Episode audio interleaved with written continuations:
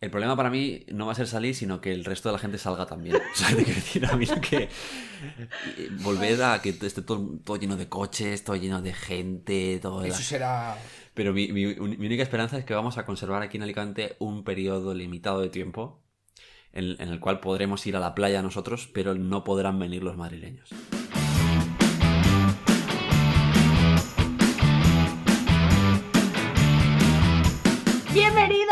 Muy buena. al podcast Hola. número 4. Yes. Cuatro ya, tío. 4 de 4, tío. Y eso que hemos tenido un parón por en medio eh, de veto con difamación. Nos ha Sí. pillado el toro porque como que no esperábamos que no íbamos a poder grabar y fue en plan, "Ay, que grabamos, que no, que tal.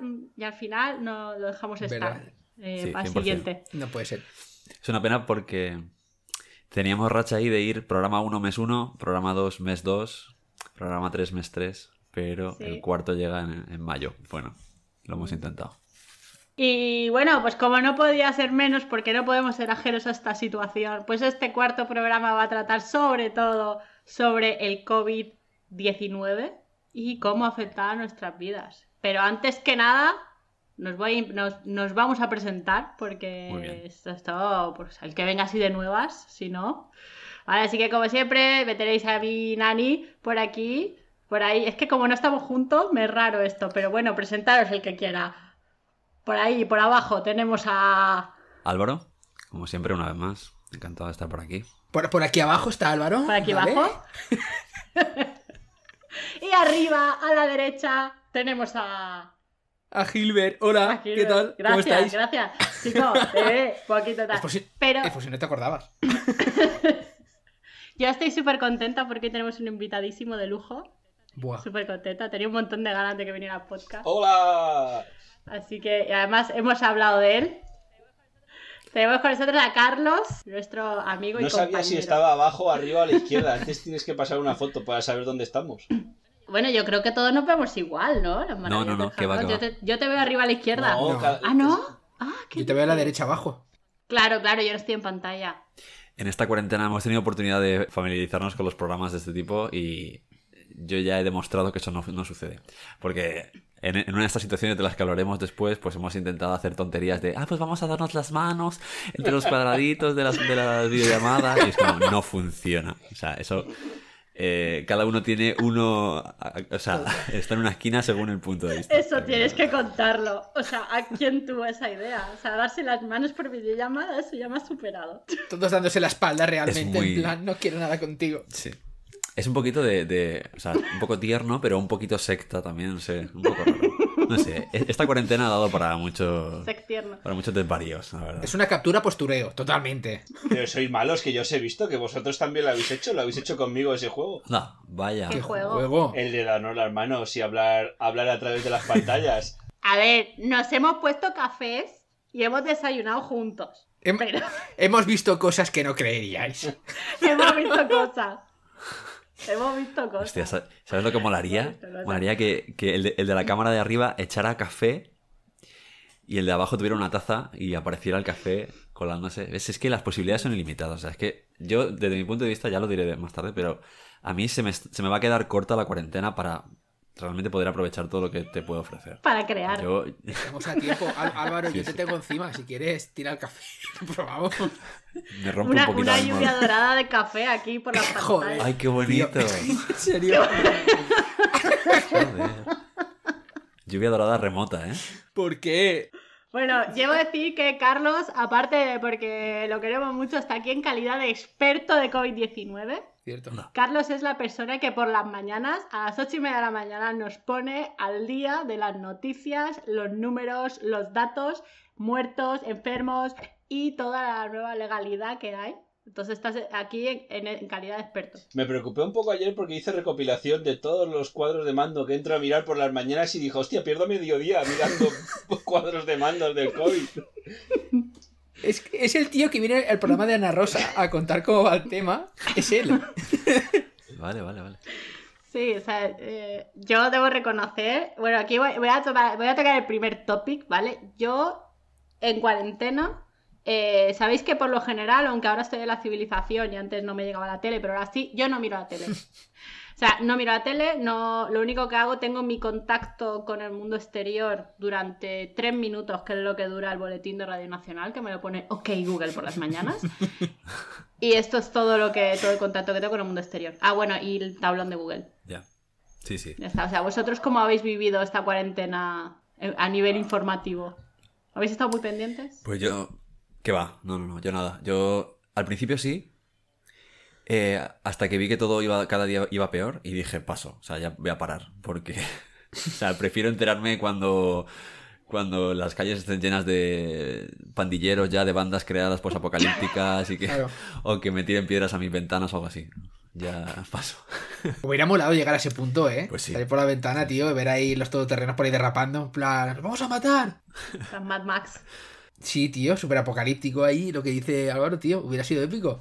Y ahora se va a quedar en La nada. ficción ya, ya lo he anticipado. Se va a quedar en un mes de aprender a hacer Bueno. pan y poco más, tío. Espérate, espérate que eso es en España. O sea, todavía, porque todo ese tipo de post-apocalipsis cinematográfico ha provenido de Hollywood, de Estados Unidos, y en Estados Unidos queda bastante recorrido todavía, ¿eh? O sea, que yo no descartaría los- las bandas urbanas eh, y romper, rompiendo cristales, porque eh, de la misma manera que aquí en España nos dio por comprar papel higiénico y levadura, allí lo primero que se agotaron eh, fueron las armas. O sea, no sé si Las armas. Aquí a lo mejor Carlos me puede corregir al, al pie de la, de la información, pero yo es lo que he leído, que, que las armas en Estados Unidos fueron ahí Sí, sí. el producto estrella. Yo estaba muy centrado en los números de muertos, enfermos y recuperados, pero sí que hasta, hasta septiembre, octubre no salen en Estados Claro, Unidos. O sea, que no lo descartemos. Carlos, tú le puedes decir cualquier país del mundo y él a día de hoy, sin mirar nada, te puede decir cuánto va a tardar en salir del- de la pandemia. Hostia, no estoy seguro, pero podríamos hacer la prueba. Qué maravilla. Sí, sí. Andorra. Sí, yo, esta, eh, bueno, yo puedo dar fe que su obsesión empezó antes de la cuarentena. O sea, tú ya estabas haciendo Mm. cuadros de mando Eh, ahí, ahí. antes de la cuarentena. O sea, que uno os lo dije. Si Yo recuerdo en la oficina enseñando El cuadros Job de mando. La- el cuadro de mando de Job Hawkins lo encontramos muy, muy pronto, que luego ha sido el de referencia. Que yo creo que es el de referencia porque es el primero que salía en Google y eso los convirtió en los expertos. Claro, entraba todo el mundo ahí. Ese ese es el, el que es negro con círculos rojos, ¿no? Creo que sí. Ese es, ese es. Sí. Vale, vale. Lo fueron mejorando, ¿eh? esto es muy friki, pero fueron ahí mejorando las gráficas cuando pinchaba. Al principio solo era el círculo y luego ya ponían tendencia. Qué maravilla. Ahí metió mano Carlos y lo mejoró. Les mandé un correo. Pues entonces podemos concluir que, que salvo Carlos, que ha sido... De hecho, yo creo que no me he obsesionado tanto con la información porque tenía a Carlos, que era mi OK Google por las mañanas. La verdad, me iba diciendo un poco cómo iba el tema. Eh, pero yo ya digo, yo he pasado mucho, sí que reconozco que pues a lo largo del día a lo mejor miraba el tablón de Google a ver si tenía que evacuar la ciudad, básicamente. Eh, y ¿Qué por el dices? resto pues he pasado mucho. Claro, tío, porque es que la, la información iba cambiando por momentos, ¿eh? Sí, sí, sí, sí. Bueno, ahí, antes de zanjarlo, perdona Nadine, yo matizaría un asunto que a lo mejor se merece una mención ahora mismo, en relación a las noticias, sobre todo, que ha sido las noticias falsas. O sea, Sí. para mí ha sido otro condicionante para decir, mira, no quiero saber nada. O sea, el, el hecho de, de ir- estar recibiendo por, sobre todo, grupos de WhatsApp, noticias que al final eran de... Yo tengo que reconocer que no lo había hecho nunca, pero durante el confinamiento, una de las cosas nuevas que he hecho ha sido entrar en Facebook y decir y marcar denuncias de esto es mentira, de esto es, not- esto es fake news. Tú, la persona que decías que uno nunca era el que Está denunciaba. feo, me he sentido mal conmigo mismo, pero ha habido un momento que he dicho a tomar por culo, esto o me quemo por dentro. Y le he dado, y responden, ¿eh? Las marcan como fake news. O sea, me encanta porque esto, esto me da para hilar otra de las cosas que quería hablar. O sea, Buah. esta cuarentena nos ha hecho cambiar. O sea, cosas que no habríais hecho en la vida y de repente estáis cambiando. Por ejemplo, denunciar contenido, cosa que no habías hecho nunca porque te parecía mal. O, o cosas así. O sea, ¿os sentís diferentes? Me ducho muchísimo menos. Eh, eso es normal. Porque a lo mejor cuando ya vuelva la normalidad, pues te volverás a duchar. Eso espero. Oh, esperarlo vosotros sobre todo. Sí. No, no, pero es que se lo compro totalmente. Que yo empecé, yo a veces decía en plan, ¿qué día es? Vale, es jueves. Y me empecé a decir, ¿Cuánto tiempo llevo sin duchar? pues más o menos. En plan decía, a ver, Madre mía. ¿el lunes? Es verdad. Pero, ¿sabes qué es lo peor? Que yo me he duchado porque al pensar el tiempo que llevaba sin ducharme, a mí misma me he dicho, son muchos días. Sí. No porque yo esté diciendo, wow, huelo mal. No. Es- ese pensamiento no pasaba por mi cabeza. Era en plan, ya son muchos días, ya debería ducharme. También, Ah, también sudamos poco. Muy chungo, ¿eh? Entiendo. Yo he descubierto que huelo mal. Hostia. Pensaba que no olía mal y lo he descubierto en esta cuarentena. Joder. Todo el mundo huele mal. Y los pedos huelen siempre, que lo sepáis, ¿vale? Porque a mí esto alguien, no voy a decir el nombre, pero a lo mejor me está escuchando, en un momento me dijo que sus pedos no olían, ¿vale? Y es mentira. O sea, todos los pedos huelen, ¿vale? Eso es así, dejar de engañar a la gente, que vosotros no lo percibáis no quiere decir que no huela. Es verdad. Es Pero que depende no es de muchas verdad, cosas. hay muchos porque- que no huelen, tío. Gilbert. Mira, haremos una cosa, haremos, haremos una cosa. Cuando volvamos a la Me voy a normalidad, tu casa y me tiro un pedo. lo probamos. Es te digo, biológicamente. ¿Has biológicamente notado algo? Y tú dirás, que no huela. no. Si esto es descomposición. O sea, me parece un tema relevante a tener en cuenta eh, para cuando acabe la cuarentena, ¿eh? O sea, incluso ya. O sea, te puedes ir ya y si te para la policía le dices, mira, es que tenía que ir Claro. a casa de Nadine para explicarle por qué lo- los pedos no huelen. Y el policía eh, continúe, o sea... Claro. Y claro, dice, mira, te acompaño. Le- y verá- Yo creo que no huele, que hay pedos que no huelen. ¿Tú crees que no hay pedos que no huelen, Carlos? Sí, sí, sí, hay pedos que no huelen. Los pedos vaginales. Estos Lo- no son pedos. Yo Ah, no, vaya. Eso es aire que sale. Estaba Eres pensando en otro Estaba pedo. pensando en otros pedos. Lo que pasa es que no puedes anticiparlo, es una ruleta rusa. Tú te lo tiras y dices, olerá o no olerá, sonará o no sonará, nunca lo sabes.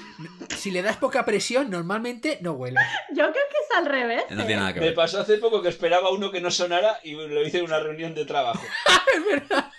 Pero madre mía, pero en serio. Sí, sí. porque yo estaba. Claro, no, la cosa es que si él no hubiera dicho nada, hubiera quedado como un ruido de fondo de cualquier cosa. No le dimos Pero dice de repente, ¿lo habéis oído? Qué maravilla. Es cierto, es cierto. Bueno, oye, pero estás en tu casa. O sea, si no te lo puedes tirar en tu casa, pues tú me dirás. Eso es verdad. Es que fíjate. Es verdad. Mm. Y si hubieras Bueno. estado en el trabajo también no se hubiera notado. A lo Mira, mejor se oye y no huele. Todo el mundo se tira pedos en el trabajo. Todo el mundo. Pero uno confía en que la silla lo absorbe. Joder. Qué desagradable. No lo había pensado. Claro, entonces huelen todos, pero lo absorbe algo. A ver, eso A no... ver, hay, silla- hay, algunos que hay silla que aquello no hay que lo absorba. Pero eso es así. Eso es así. Vale, vale, vale. Tomo nota. Ya lo comprobamos en dentro de un mesecito o dos. A ver cómo está el tema. Esto es muy escatológico y si me invitáis otra vez entraremos en ese, pero yo en el trabajo no me tiro, fuera de casa no me tiro pedos. Carlos, eso es imposible de controlar. En el tram, en el, y en el tram te los tiras. Y sé de otros sitios donde también. Así que. O sea, alguna vez se me puede escapar, porque hay veces que estás despistado y se te escapa Se te uno cae. que, no, eh, que eso no pasa, cae.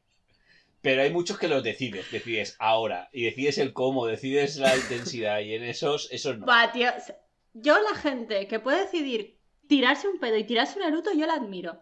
Sí. Porque no, yo no puedo controlar mi cuerpo a ese nivel. No, pero yo lo decido en un periodo de 10 segundos, o sea, es, es- lo tiro o no lo tiro, ¿no? Hostia, pues yo sí, tío. ¿Tú puedes decidir tirarte un pedo? Un pedo sí, un eructo no, pero un pedo sí. ¿Cómo vas a decidirlo? me estás diciendo que eres capaz de controlar un pedo y no controlar un eruto. O sea, porque me parece mucho más controlable un eruto que un pedo. Pero un pedo sí. Un pedo puedo buscarlo, como quien dice. Un pedo puedo buscarlo, wow. Impactantes declaraciones. No tengo ganas, pero se puede forzar. Pero vosotros también, ¿no? No, no puedo ser el único. No, no, si yo fuerzo un pedo me cago. No, no, no hay un punto medio. No hay un punto medio. Tengo que, tengo que decir que, que Andrea me ha dicho, bueno, si te agobias, el tema escatológico siempre se te da bien. Siempre sale, siempre sale. Eso al final es, es inevitable. Sexo, drogas y rock and roll no pueden fallar, tío. Pero bueno, aparte de esto, ¿vale? Por, por re- retrotraernos todavía más, eh, yo quiero plantear otro tema, ¿vale? Que a mí me, durante la cuarentena, o sea, estábamos hablando si nos sentíamos diferentes, si habíamos cambiado, yo, pero me refería aparte de hábitos, porque yo creo que los hábitos que hayamos desarrollado o, subdesarrollado en esta cuarentena eh, volverán un poco a la normalidad cuando, cuando vuelva nuestra rutina. Pero yo me refería a algo más interno, o sea, ¿os sentís que haya cambiado algo más interno de carácter, de forma de ser, de forma de pensar? Sí, yo personalmente lo, he notado. Bueno, más que que haya cambiado algo, como que me, me he reafirmado en algunas de las actitudes o de rasgos que yo pensaba que tenía. Ahora estoy más seguro de que sí que las tengo. Y que es, es un poco, pues, La más, la más llamativa ha sido la capacidad de, de estar solo. Es decir, de qué manera puedo yo mismo mm, no necesitar nada más y, se- y estar bien, ¿sabes? Y ser feliz y, no sé, eh, tener todo lo que necesito a mi alrededor eh, sin que nada de esas cosas sean personas. es como muy, muy drástico, pero bueno. ya sucedía un poco antes, o sea, yo siempre eh, me, me he sentido bien estando quedándome en mi casa o quedándome solo, haciendo cosas, yo siempre me, me he entretenido muchísimo. Y pero ahora es como, joder, lo puedes hacer durante 40 días seguidos, ¿sabes? O sea, es muy fuerte darte cuenta. Te quita la presión, hay una parte de ahí en lo que estás diciendo, te lo, yo también lo he tenido de decir, no tengo que hacer cosas que no me apetecen ya, o sea, hay veces que dices, tienes que hacer una actividad social, que a veces que no te apetece, que luego estás y te apetece, o a veces sí, a veces no, pero dices, bueno, si no hago nada en 40 días no pasa nada, puedo estar, me puedo echar cuatro veces y estoy a gusto. Pero sabes que luego volveremos otra vez Es eso, sí, sí. Sí, sí, sí, sí. A la normalidad. Bueno, fíjate, pero eso es un poco lo, ah, lo que decía Nadine. A lo mejor podemos hacerlo, pero ya no. Algunas de las cosas ya no queremos, ¿sabes? Porque nos hemos dado cuenta de que no nos hacen falta. Pero no creéis que todo. Entonces, eso ya será un cambio. ¿Creéis que el encierro ha exagerado la soledad? Bueno, Sí. yo, yo- Sí, yo no me he sentido solo en ningún momento. Bueno, es que, bueno, lo bueno es que de este grupo, Carlos es el, el único que tiene hijos y nos puede contar un poco la experiencia de estar encerrado con un niño durante Tengo que- 40 días. Que no es tan mal, o sea, luego sabéis que siempre lo hablo muy en términos de es un puto infierno, pero realmente, o sea, no, no- es, es por darle más de diversión a la película, pero no me aburrí, no me da tiempo a aburrirme en ningún momento. La gente que dice, guau, me he visto mix series, me he visto tal, o sea, tenemos un horario que, que es un puto estrés, o sea, es de, venga, yo trabajo de esta hora a esta hora, tú a esta, eh, los fines de semana me vicio a la Play, que me la compré justo el día antes del encierro viéndola, me compré la Play y es, tengo una hora para jugar a la Play. Eh, está todo muy medido, el tiempo está muy medido. Mira, yo comparto al 100% ese, ese cambio. O sea, yo ahora mismo mis horarios están muchísimo más controlados y va más. Siento que están como más bajo mi control de lo que estaban antes. O sea, antes cada día podía ser diferente al anterior. Ahora es, es más difícil. O sea, ahora yo ya sé que todos los días a tal hora normalmente estoy haciendo esto. O eh, también estoy cenando como religiosamente a la misma hora siempre, ¿no? Y cosas así. Pero ¿cómo lo haces? Yo creo que. Eso es verdad. Pues a mí me pasa justa, totalmente al revés. Es decir, llevo un descontrol de horas brutal. Pero brutal. De, me acuesto a las 2, tal, co- como a las 4, meriendo a las 8. Es como. Voy súper perdido, tío. No sé cómo lo habéis hecho, ¿eh? A mí, bueno, veo como que todos, es, es como que nos hemos dado la vuelta. Sabéis que entre todos nos conocemos, yo soy muy cuadriculada con los horarios, ya me conocéis. Siempre tengo una rutina súper fija, me levanto a tal hora o tal, esto, tal. Yo estoy súper descontrolada, o sea, súper descontrolada también. Me acuesto a las 2 de la mañana, cosa que no lo he hecho en mi vida. Eh, eh, me levanto al filo, no al filo filo como otras personas para trabajar, pero pero sí, yo normalmente me levanto, por decirlo así, como dos o tres horas antes de irme a trabajar, ¿vale? Porque tengo que me Hostia. cambio a eso lo otro. Yo también Sí. sigo flipando. Y luego los fines de semana también prácticamente sigo los mismos horarios. o sea, y, y ahora es todo lo contrario, o sea, apuro al máximo. eh, también es que me ha coincidido que me he mudado, entonces, claro, las rutinas que tenía antes no son las mismas en esta casa, muy raro todo. Yo estoy muy descontrolada. Y de hecho, de, y echo de menos mi rutina, la echo de menos un montón. No he hecho nada de menos tener el calendario súper súper fijado. Eso no lo echo de menos. Pero, pero yo creo que también parte, eh, como le pasa a Hilbert, es porque, claro, el trabajo normalmente es lo que determina mi día. Y si yo estoy trabajando normalmente de 8 a 5 y media en otro sitio fuera de mi casa y tengo una hora que es esta es la hora de comer y tal, pues eso lo, eh, lo tienes. Ahora lo que me pasa en remoto, eh, que aunque tenemos menos horas porque el ERTE ha llegado a nuestra vida, eh, aún así yo trabajo más horas, igual que antes. Y, y claro, y entonces eh, comes a las 5, a las 4. Es, es raro, yo estoy muy descontrolada también. Sí, Yo me y- controlo un montón. Vosotros sabéis que llego, Sí, que sí, mi horario de trabajar era la ruleta rusa. Dices, igual llega a las 8, igual llega a la 1. Ya veremos a qué hora llega hoy.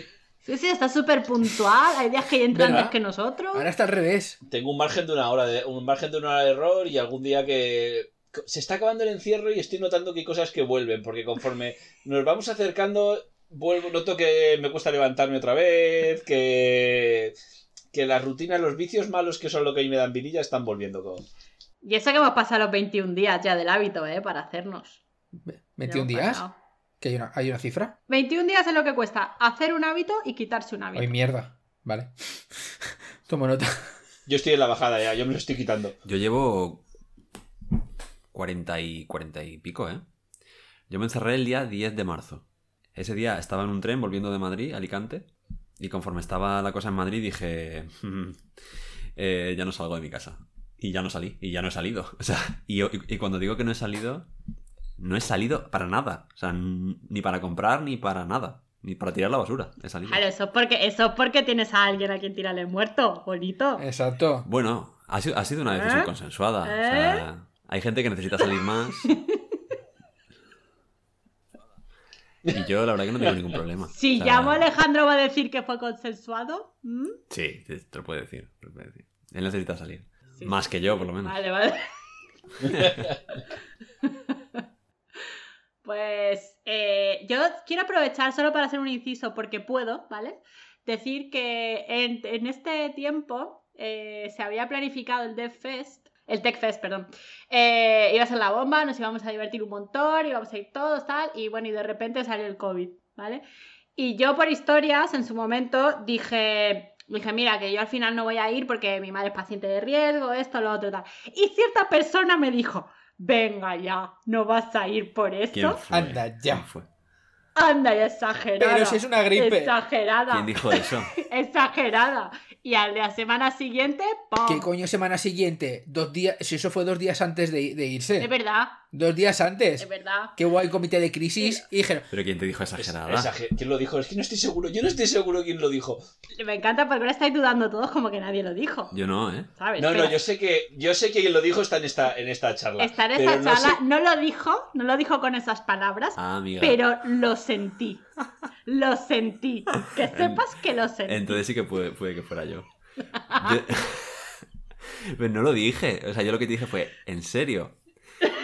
Ya está, no dije Sí, nada pero más. lo sentí. Es más, es más, el tío encima se, se va como súper valiente a Madrid, en plan, nosotros diciendo, ¿dónde vas, loco? ¿Dónde vas? Y en plan, te has ido a las, a las tierras del COVID. ¿Qué me estás Sí, sí, las contando? tierras del COVID. Fue muy bueno. Yo ahí estaba un poco en transición. Porque yo ese, ese fin de semana, que fue el fin de semana del, del 7, 8 y 9 o algo así de marzo más o menos, ¿no? Eh, hice todo lo que podrías desaconsejar en un momento así. Es decir, el viernes me fui a, a una discoteca, en fin, ahí en Madrid, tal, con todo el mundo, no sé cuánto. El sábado me fui a una obra de teatro, a un, a un musical, allí en Gran Vía. Maravilloso también, todo bien. Y el domingo me fui a la manifestación del, del, del 8 de marzo. O sea, todo. Es, es- es como, como el. Como el, el 1, 2, 3 de cómo coger el COVID. Pues ahí luego hice, como- hice el combo, ¿no? Fui pasando de casilla a casilla. ¿Y te, y te has encontrado mal en casa o no? ¿Alguna Que vez? va, no, no, no, no. Llevo aquí cuarenta y pico días y. ¿Nadie, va a comentar la vida social que me lleva? Bueno, pero eso es normal en Álvaro. Álvaro siempre está liado. Joder, tío, me, me acabo de estresar de pensarlo. Entre que llevo 40 días aquí. Claro, pero eso ahora lleva 40 días sin salir de casa. He dicho, hostia puta, tengo que descansar. Claro, ya lo he hecho todo antes de encerrarse. Sigue de resaca, el No le tío. quedaba nada. Claro. Entonces yo cuando, cu- cuando Nadine dijo eso, aunque, aunque para ella en mi cabeza era como todo juicio, juicio sumarísimo contra ella, yo realmente lo que estaba era un poco asustándome poco a poco yo mismo de pensar, o sea, tengo dos opciones. O termino mi plan aquí y me voy y que, que lo que tenga que ser, o me empiezo a preocupar, me emparanoio y empiezo a cancelar cosas y empiezo a volverme loco. Entonces dije, me vale la pena, yo creo, irme cuando me tenga que marchar tranquilamente y, y bueno, si, si, la, si el gobierno me deja moverme, mm, hacerlo y si no, pues cagarme en todo lo cagable, pero ya está. Que preocuparme. Entonces, claro, cuando nadie dijo eso era como un factor más hacia la preocupación que yo no quería adquirir en ese momento porque no me convenía ah, para mi estado mental. Entonces fue como... Ese en serio fue como... eh, por favor, dime que no es para tanto, ¿vale? No es verdad. No quiero reconocerlo. No me lo Sí. creo. Pero sí, sí, no. Y, y la vuelta a Alicante fue, fue extrema. De hecho, yo eh, entré al tren, o sea, yo ya iba con, con la bufanda en la boca puesta. Así súper absurdo todo, pero así iba yo. Eh, me metí en el tren y cuando me senté en mi asiento del tren, de repente me giro y la persona que yo tenía al lado tenía eh, ojos llorosos, moqueando, pañuelos, estornudando. Entonces yo dije, Y vale, tú poniendo mierda. cogí tranquilísimamente, o sea, como si yo me hubiera equivocado de asiento, me levanté Disculpe. no dije nada, me levanté y me fui a la cafetería. Y estuve todo el viaje de pie en la cafetería. Muy cómodo, muy Qué práctico. Ya con mi paranoia. Y fue bajar a Alicante y, y sentirme como el paciente cero de Alicante. Iba todo el camino hacia mi casa con el culo apretado. Pero los pedos no contagian, ¿eh? ¿Los pedos? Claro, digo, ¿qué Ah, bueno, ya. necesidad había? Es una forma de hablar. Ah, vale. O sea, con la tráquea apretada, vamos a decir si quieres. Manteniendo la respiración hasta casa. Me, me duché y dije, pues nada, amigo, aquí te vas a quedar. O sea, por el bien de tu sociedad, Encerrado en la habitación. no te mueves. Y a día de hoy aquí sigo, en Qué estos guay. 80 metros. Qué guay todo. O sea, yo el día antes del estado de alarma me fui a- de cervezas a casa de un amigo en plan de esto no tiene ningún sentido, pero vamos a despedirnos de esta vida por todo lo alto. Y si que venga lo que tenga que venir después y va- vayamos con las pilas cargadas. Yo el día, el día que empezaba el estado de alarma entré en Panic Attack. Eh, yo creía que era el apocalipsis. Todavía estaba a, medi- a- a medio mudar y ya tenía que comprar el piso, entonces tenía el piso vacío. Y cogí las perras, llené el coche de las cajas que me cabían y dije yo me voy a dormir al piso. Porque dije ya veré qué hago. Porque si voy a estar aislada en algún sitio, prefiero estar en la ciudad. Prefiero tener wifi con buena Ahí conexión. te la jugaste. Para enterarme de las Sí, sí, sí. noticias. Totalmente, totalmente. Si yo no necesito nada más, no necesito nada más que internet. Ya ves. Pero eso es así, o sea, hay, hay mucha gente que. Porque, porque eso es otra cosa que ha pasado esta cuarentena, que. Bueno, no, no es nada nuevo, pero como que se han reforzado ciertos comportamientos eh, bastante peculiares, ¿no? El, típico comportamiento de compartir frases de motivación y de todos podemos superarlo juntos. Buah, las odio. Había una que decía que era de si tienes un libro no estás encerrado. Que es como, a ver, Claro. No te jode, matas a alguien quizás- con él. Es que. yo quizás eso lo aplicaría al, al wifi. O sea, si tienes wifi no estás encerrado. Si, ti- si tienes internet no estás encerrado. Pero si tienes un Correcto. libro, a ver. Correcto, si yo hubiera tenido que pasar un encierro sin wifi, o sea, otro gallo cantaría. Si no hubiera conocido internet, no. Seguramente me entretendría con lo que tengo. Pero ya habiendo vivido con internet, a no tenerlo, me pegaría un tiro, de verdad. O sea, no sabría qué hacer. Esa discusión la, la he tenido mogollón en casa, tío, de esto nos pilla hace 15 años, en los que a lo mejor había internet, pero había un internet de estos de mierda, Ya, y te pegas un tiro, ¿eh? ya ves. Te, te matas, tío. Te, gast- te gastas un, un dineral en la factura de teléfono. Imagínate sin tarifa plana, chaval. Pero es que yo creo que antes te habrías enterado de la pandemia seis meses después. Hostia. Entonces te hubiera dado lo mismo. Claro, tú fíjate, mira, ya de por sí, Carlos no sé de qué está hablando. ¿Por qué no podría haber hecho los cuadros de mando? Esto para empezar. Claro. Yo no sé qué habrías hecho. Hombre, Carlos. ¿cómo, cómo que no? Con hojas de cuadritos ahí pintando ahí a Todos los días, velocidad. todos los días Ahí, uno con- nuevo. Con rayitas, ahí, marcando rayitas. Como en la Con cárcel. rotuladores. ¿Y qué base de datos usas? ¿Listo? ¿Eh? Abaco 95. Abaco. Bueno, me encanta que hayamos tocado el tema del entretenimiento, porque yo he de decir que cuando empezó la pandemia, eh, normalmente a mí lo que me gustaba, ya me conocéis, yo soy de juegos de mesa y, y leer. Pues lo único que no he hecho durante este encierro es jugar a juegos de mesa y leer. ¿No has jugado juegos de mesa en todo el encierro? Tío, yo, bueno, he jugado, pero muy poco. Y te explico por una razón muy básica. Y es que para jugar juegos de mesa hace falta una mesa. Y no tengo. ¡Ah, coño! ¡Qué maravilla! Pues lo que he hecho es darle muy duro a la Play. Mucho, Hostia, mucho, mucho. Yo también. Eh, a un juego. pues, este, Carlos y Gilbert me dicen que a mí me gusta jugar a juegos de móvil en la Play. Es verdad. Hostia. Porque. El Candy Crush en la Play. El Candy Crush es muy pro. no, yo juego al Tetris. Al Tetris. A ver, a ver, espera. Pero, pero es que, tío, ¿Te has visto al Tetris en la Play? casi. Al Puyo Puyo Tetris. Sí, el Puyo Puyo Tetris, que es, tiene modalidad online. Ah, vale. ¿Vale? O sea que Eh, es como un Tetris vitaminado, ¿no? Sí, Sí. tiene varias modalidades y tal, es hasta, hasta- a mí O me- sea, pero tiene vitamina B12, no te creas que tiene muchas más. O sea, le han puesto, le han puesto un poco.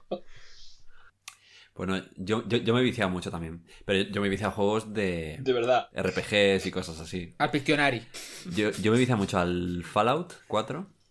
Así un poco para también eh, ser concordante con la situación postapocalíptica que podía llegar y estar acostumbrado ya a, co- a comer ratas topo y cosas así para sobrevivir en el páramo de- nuclear, ¿no? Entonces te vas encontrando criaturas chungas y, y gente también muy chunga y tienes que sobrevivir, ¿no? Básicamente. Lo dicho, estabas de prácticas. Sí, eso cuando pensaba que, que la cosa se iba a ir de madre muchísimo. Ya cuando, cuando veía que la cosa iba un poquito menos drástica, dije, pues juego al GTA y así también me sé defender un poco también. Eh, Claro. Por si acaso se lía de a- asaltos y atracos y tal, pero no. Claro, robar coches, dar palos, sí. lo típico. A mí déjame aquí. Pues fíjate, o- otra de las cosas que me he dado cuenta es de qué manera se puede, se puede habilitar la convivencia sin roces y sin interferir en la vida de los de, de- de tus cohabitantes del hogar de, Cohabitante. de diferentes maneras efectivas. Pero yo realmente empatizo y creo que los, los verdaderos héroes de esta, de esta cuarentena han sido las personas que viven con gente que, con la que no tienen confianza. O sea, o con, gente, o con compañeros de piso que no son tus amigos, o con incluso con parejas que acabas de empezar. O sea, tú imagínate el drama de tú empezar con un- una pareja y, y de repente, por lo que sea, te has ido a vivir, pero no has superado las fases de tirarte peos, por ejemplo, que has dicho antes, ¿no? O Bueno, sea, si esa fase la paso en el noviazgo ya. O sea, yo no me espero tanto. Yo la segunda, es- la segunda cita ya, ahí. ya lo zanjo. Porque es que eso es O sea, inaguantable. se estará estreñiendo, se estará aguantando la caca eh, eh, durante dos meses para que su pareja recién empezada no, no le huela. Yo eso no O sea- lo entiendo, no lo he entendido nunca, de verdad. Eso, eso, yo creo que eso pasa, ¿no? Sí, sí pasa, ¿eh? Y luego el tema del- de los compañeros de piso, lo mismo. O sea, yo he estado muy a gusto también porque, porque estado en un entorno en el que ya tenía confianza y llevaba conviviendo años, ¿no? Pero, joder, imagínate estar con gente que no. que no puedes, yo qué sé, ser tú mismo, ¿no? O ser. eh, abrirte y ser natural. Estar dos meses dentro de un sitio así, o sea, para mí eso ha tenido que ser lo peor de las peores situaciones posibles, ¿no? O sea, sin- eh, salvando distancias, ¿no? Con las que. las obvias, pero vamos. Mm. Hombre, y, Eso el- es- para mí ha sido los héroes. y en el otro lado de la baraja está, yo estoy pensando esto, el piso de estudiantes. Pues fíjate. Yo compartí piso con, con amigos y dijo, va, me llega a pillar ahí, esto es fiesta máxima, esto es jauja. Lo, lo despiertan el día de la cuarentena ya. O sea, el día de que se, se sale. Esto es que ya se ha, que ya se ha acabado esto. Ah, no jodas. Se me ha hecho corto. Pero ya tienen que ser colegas, ¿eh? Si no son colegas, es que, es que yo también conozco mucha gente que comparte piso con gente de su edad y tal, que no necesariamente son sus mejores amigos, pero por circunstancias de la vida ha coincidido que pues les venía bien compartir piso y ya está. Claro, con esa gente a lo mejor les toleras para cenar juntos y, y ver el, y ver la tele un, un ratito, pero ya está. No les toleras para estar dos meses 24-7 ahí pa, pa, pa, pa, pa con ellos. Es complejo. Yo debo decir que, bueno, independientemente de que no hemos tenido ningún problema, eh, nosotros ya teníamos entrenamiento de, de aislamiento social en general, viviendo en el campo. Eh, pero claro, también es verdad que por tener las perras, pues salir salíamos todos los días, aunque fueran 15 minutos, y Pepe tenía que seguir trabajando fuera, ¿vale? Porque él no podía hacer teletrabajo, con lo cual yo he seguido teniendo mi espacio, el suyo, y no, no hemos sufrido, pero tampoco creo que hubiera pasado nada. Somos, nosotros nos respetamos mucho nuestras burbujas. Yo lo que veo es que yo creo que esto a la gente que no tuviera, también yo creo que es un poco inherente a nuestra profesión, que somos gente de dentro, de alguna manera. ¿Sabes? De Insiders. que estamos, estamos acostumbrados a estar en nuestra casa o estar mil horas en el ordenador, trabajando, jugando, mil cosas. Pero yo veo que hay mucha gente que no tiene mucha vida interior, ¿vale? Y la soledad en general le pesa tanto porque no saben qué hacer. O sea, no, mm, tiene que ser muy duro eso, ¿eh? No saben estar con ellos mismos. Muchísima gente. Lo que no, lo que no entiendo es por qué, realmente. Falta de práctica. Pero también pensar que, por ir al lado menos cruel, hay gente que su trabajo, por ejemplo, sí que le ha dado un vuelco. Yo lo veo en Andrea, su trabajo no tiene nada que ver. O sea, el trabajo en remoto lo han experimentado ahora, no lo habían hecho jamás, ni se lo habían planteado. Y eso les tiene que haber metido mucho estrés. Para mí el trabajo en remoto, es decir, cuando estamos en remoto es cuando mejor trabajamos, porque estás más concentrado, no tienes interrupciones, no tienes nada. Sí, sí. Pues eso, por ejemplo, el, tema del trabajo remoto, para en el caso de que hayan varias personas trabajando en remoto en la misma casa, ya es algo que tienes que tener en cuenta y compatibilizar bien. No- Nosotros hemos tenido como diferentes salas de reuniones, ahora tú te vas aquí, yo me voy para allá, tú ponte los cascos, tú déjame esta señal en la puerta si no puedo entrar, déjame no sé qué, no sé cuánto. O sea, impresionante, pero te decía, como estrategias de conciliación un poco. Y luego... Déjame una corbata en la puerta. El ejemplo más bruto que yo, que yo he visto en esta casa, en este, en este tiempo, de compatibilizar eh, convivencia y diferentes eh, tareas o usos o hábitos, ha sido yo estar en el sofá jugando a la Xbox con los cascos en la tele grande y Alejandro estar eh, con una tablet colocada en el mismo mueble de la tele con su- sus otros cascos haciendo ejercicio a su puta bola. Y los dos en la misma habitación. O sea, y sin molestarnos lo más mínimo. O sea, nada, ni sonido ni nada. Y cada uno ahí haciendo sus movidas. Compañía moral, me encanta. El yin y el yang, ¿eh? Uno deporte, otro play. Es brutal. Ha sido así. No, no.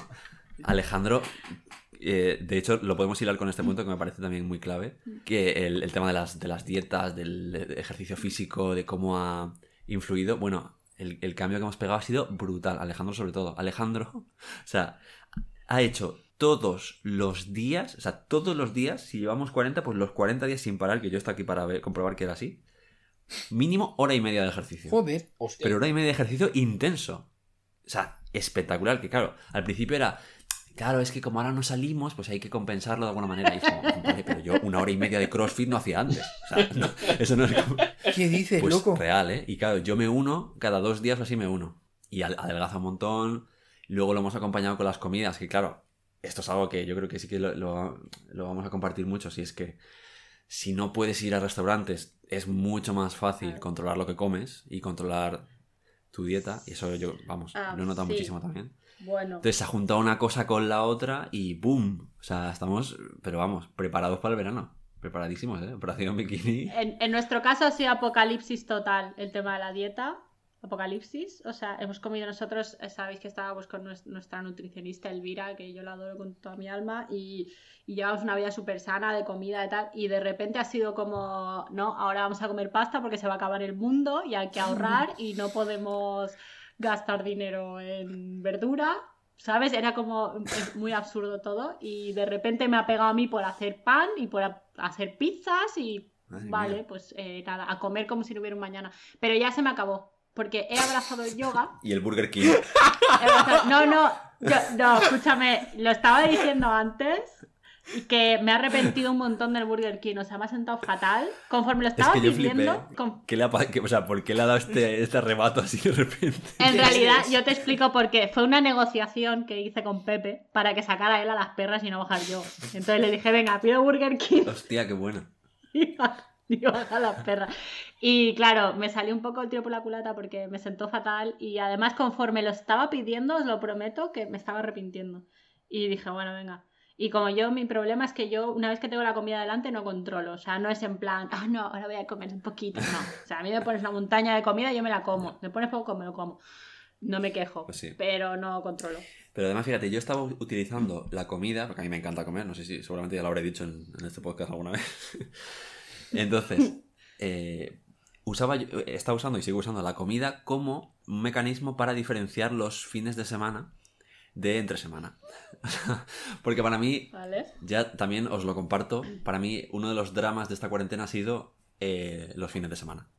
Porque claro, cuando trabajas, los días para mí eran muy parecidos a antes, ¿no? O sea, yo, yo trabajaba ya en remoto 100% antes y tal, pero eh, antes para mí llegaba el viernes y yo, pues, eh, me iba, o sea, salía de mi casa, ¿no? Por, por esto, por haber estado toda la semana encerrado sobre todo. Entonces el hecho ahora de que llegue el viernes y no poder salir para mí ha sido el más shock, ¿no? Y, y que pase el fin de semana sin cambios es lo más, para mí lo más, ha sido lo más complicado. Que no es que haya sido excesivamente complicado, pero bueno. Entonces, entre semana yo mm, comía a base de mm, hojas y zumos y tal. Y, y llegaba el fin de semana y entonces me lo tomaba realmente en serio y me ponía a cocinar gourmet. Y me ponía ahí, venga, pues sí, pues ahora esto, no sé qué, contar, a probar cosas, a hacer recetas y tal. Y el lunes otra vez de vuelta, así. A mí eso me ha servido bastante para que me dé algo de ilusión que llegue el viernes. Por lo menos era, ay, es viernes, puedo comer, ¿sabes? no puedo salir, pero... Ya, eso está muy bien cuando encuentras cosas. Ahora ya se ha normalizado un poco el tema, pero al principio ir a comprar era un poquito mucha tela, Ya. ¿eh? Sí, sí, sí. Pero tanto faltaba, tío, por vuestras zonas. Yo, yo tenía. Yo no lo sé porque no he, no he ido, Yo- yo- pero, pero según me han Yo aquí contado... Beto, yo las dos primeras semanas comí de puta madre. Hice un reloj todos los días. Y la segunda semana tenía una mala leche que me bajé al 24 horas. Porque justo tengo un 24 horas que no ha cerrado. Está súper es súper cómodo. Y dije, voy a comprar una Coca-Cola. Me subí con 50 euros de chocolatinas a casa. Hostia. Y una lejía. Y una lejía. ah, Es, es verdad, y la lejía para, no hacer, para decir, he comprado algo útil, ¿eh? No solo dulce porque me ha pegado un ataque de tengo que comer azúcar. Vale, vale. Pensaba que era la, la, la lejía para seguir los consejos de nuestro De Trump. eh, amigo Donald Trump. Bueno, No, bueno. no. Yo no quería, perdona, no quería dejar pasar eh, de- en este tema a una cosa muy seria y muy relevante y es ¿por qué mierda la gente no se quiere poner pantalones durante esta cuarentena? O sea, ¿me lo podéis explicar? Porque yo no lo entiendo. Ya. ¿Son los pantalones la nueva corbata? Buena pregunta. Esto ya, ya ni siquiera voy a entrar en el tipo de pantalones, porque todos, quien más, quien menos, conocemos a alguien que ha trabajado en pijama durante toda la Yo no, cuarentena. yo no. Pues yo sí. En el mejor de los honra. casos. O la persona, la persona que ha trabajado en calzoncillas toda la No, cuarentena. eso ha pasado. Eso ha pasado. Es que a mí me pasa, Ha yo tengo, pasado, se me pegan la- las piernas a la silla. Si no me pongo pantalones, es verdad. O sea, yo tengo como una silla como de polipiel, así un poco una cosa rara. Y si yo no me pongo pantalones, me quedo adhesivo. Claro, claro. O sea, Yo no, yo no me lo puedo permitir. Pues est- esta de gaming no, tío. Es de tela y no te pegas. Es una maravilla. Claro, claro. Es, es friendly, ¿no? Es, es apta para eh, sentarse en Es, calzoncillos. es gallupos friendly. Yo he trabajado en chándal, ¿vale? Eso lo reconozco, en chándal, en mallas, todo. Pero, pero sí, pantalón no, porque es que lo veo tan arriesgada la maniobra, tan arriesgada la maniobra de... Os, os voy a contar lo que os va a sorprender, pero he llegado a poner una camisa abrochada solo hasta donde se veía la cámara. ¿Qué dices? Pero qué incomodidad. Ay, madre mía, qué tensión. Bueno, a- había, había motivos de causa mayor en los que no vamos a profundizar, Vale, vale. pero es más, he hecho dos reuniones con la misma camisa abrochada hasta donde veía la cámara. Qué bonito. Me veías en la cámara y estaba para boda. Joder. Sí. De verdad, de verdad, sí, doy fe. De plano completo estaba para muchachada nui. Pero. Pero ahí tú siempre tienes la, la Yo excusa. Yo prefiero apagar la cámara. eh, O decir, ay, es que no sé, vaya, ay, no sé qué me está pasando, no me va. No me va la cámara y ya está. Y luego también quería eh, comentar otro tema con vosotros que también me pareció preocupante porque a la par que se han visto como muchísimas reacciones de solidaridad, de la gente súper buen rollo, de vamos a salir a aplaudir y tal, luego también hemos tenido la cara B y es la imbecilidad de la sociedad. O sea, por Dios, o sea, hemos tenido un montón de ejemplos. O sea, empezando por las declaraciones de Trump de vamos a tomar pastillas de lavavajillas para, para, para curar el... Qué maravilla, qué bonito. Yo no sé si habéis visto esta Es, que es, noticia. es- hasta tierno. O sea, a mí me parece hasta tierno. A mí tierna me pareció la cara de la científica en medio de la rueda de prensa, mientras el presidente de los Estados Unidos le decía, yo he visto que con desinfectante el COVID eh, se desintegra. ¿Podríamos estudiar cómo hacer para aprender desinfectante en el cuerpo? Es que me encanta. No. O sea, me parece Y flipante. la fotosíntesis, tío. Que también, que si estabas al sol, no te podías contagiar. Bueno, Claro que no. Todo el mundo al sol. Es que, pe- pero es que me parece como el típico jefe. Claro, eh, si- siendo el, el presidente de los Estados Unidos, pues es, es el jefe, ¿no? Entonces, es el típico jefe que de repente te dice, a ver, chicos, se me acaba de ocurrir, a ver qué os parece, ¿sabes? Y tú estás escuchando Claro. Tener la Y- mente abierta. y dices, ajá, ¿sabes? O sea, no, no quieres cortarle las alas porque sabes que, en parte, su, su motivación y su energía es lo que propulsa a la empresa. Entonces, no, no quieres que se lo tome muy mal. Pero Se por dentro está ahí. diciendo, madre mía, me- no hay nadie al volante. O sea, no hay nadie. Pues me, me recuerda muchísimo a ese caso y me produce mucha ternura. O sea, yo me imagino como a toda su comitiva de Trump, todos en plan de. Entre. cuchicheando en plan de. Madre mía, qué mal está este tal. Pero luego de cara hacia él. me estoy riendo por no llorar, de verdad te lo digo. Pero tiene que estar empezando a chochear para decir eso ya, ¿no? Porque es muy gore. Es muy gore. Demasiado, demasiado. No, no, pero lo, lo gore de verdad fue la noticia del día siguiente de más de 100 personas ingresadas por beber detergente en Estados Unidos. O sea, ahora. Es que eso me parece un, un acto de darwinismo, vamos, sin precedentes. Esto además voy a decir que lo vaticinó Carlos, ¿eh? O sea, conforme puse la primera noticia de, de Trump, dijo, mira, pues si se lo beben, serán votantes de Trump y tampoco, y, ni tan mal. Sí, sí, es que me parece, es como la medida antielectoralista de, vamos, de manual. Es como, ya no es que me quite votos, es que estoy matando a mis votantes. Y, y- además, probablemente mate a los votantes más convencidos y más seguidores de mi, ¿no? Me los cargo. Hago criba y a los que más convencidos estaban de votarme los, los, los enveneno. O sea, es genial.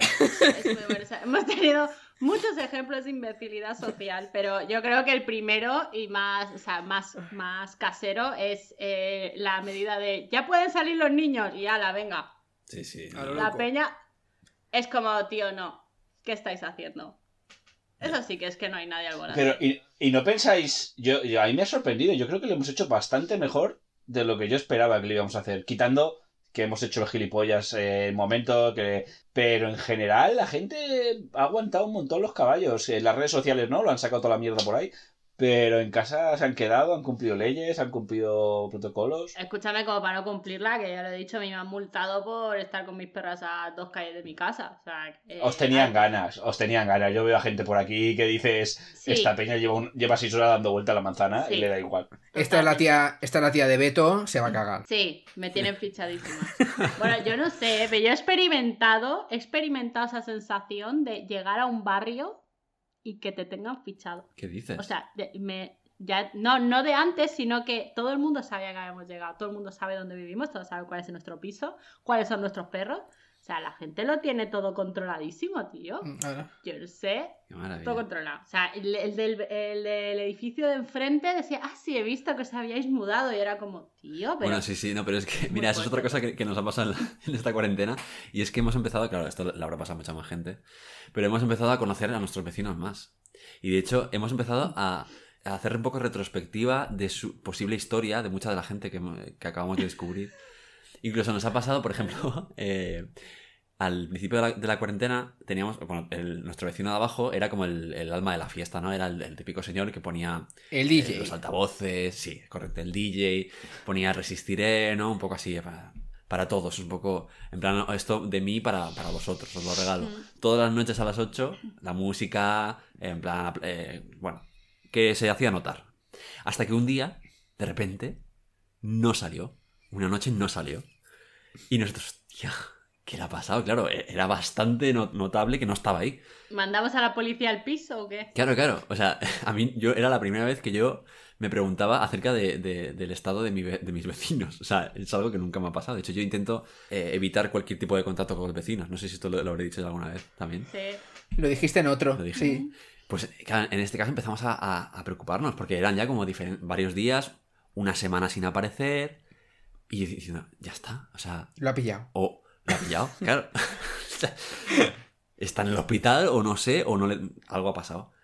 Bueno, pues hace poco, hace unos cuantos días, eh, que esto también es, es un acto de marujeo de manual también que es- estamos haciendo.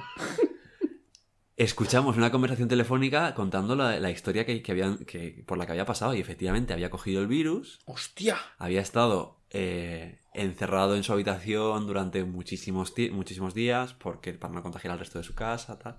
Y nosotros como, hostia, chaval, ¿sabes? O sea, haciendo cotilleos de nuestros propios vecinos, una cosa, pero... eh, Parece comparé con el coronavirus. Me surge.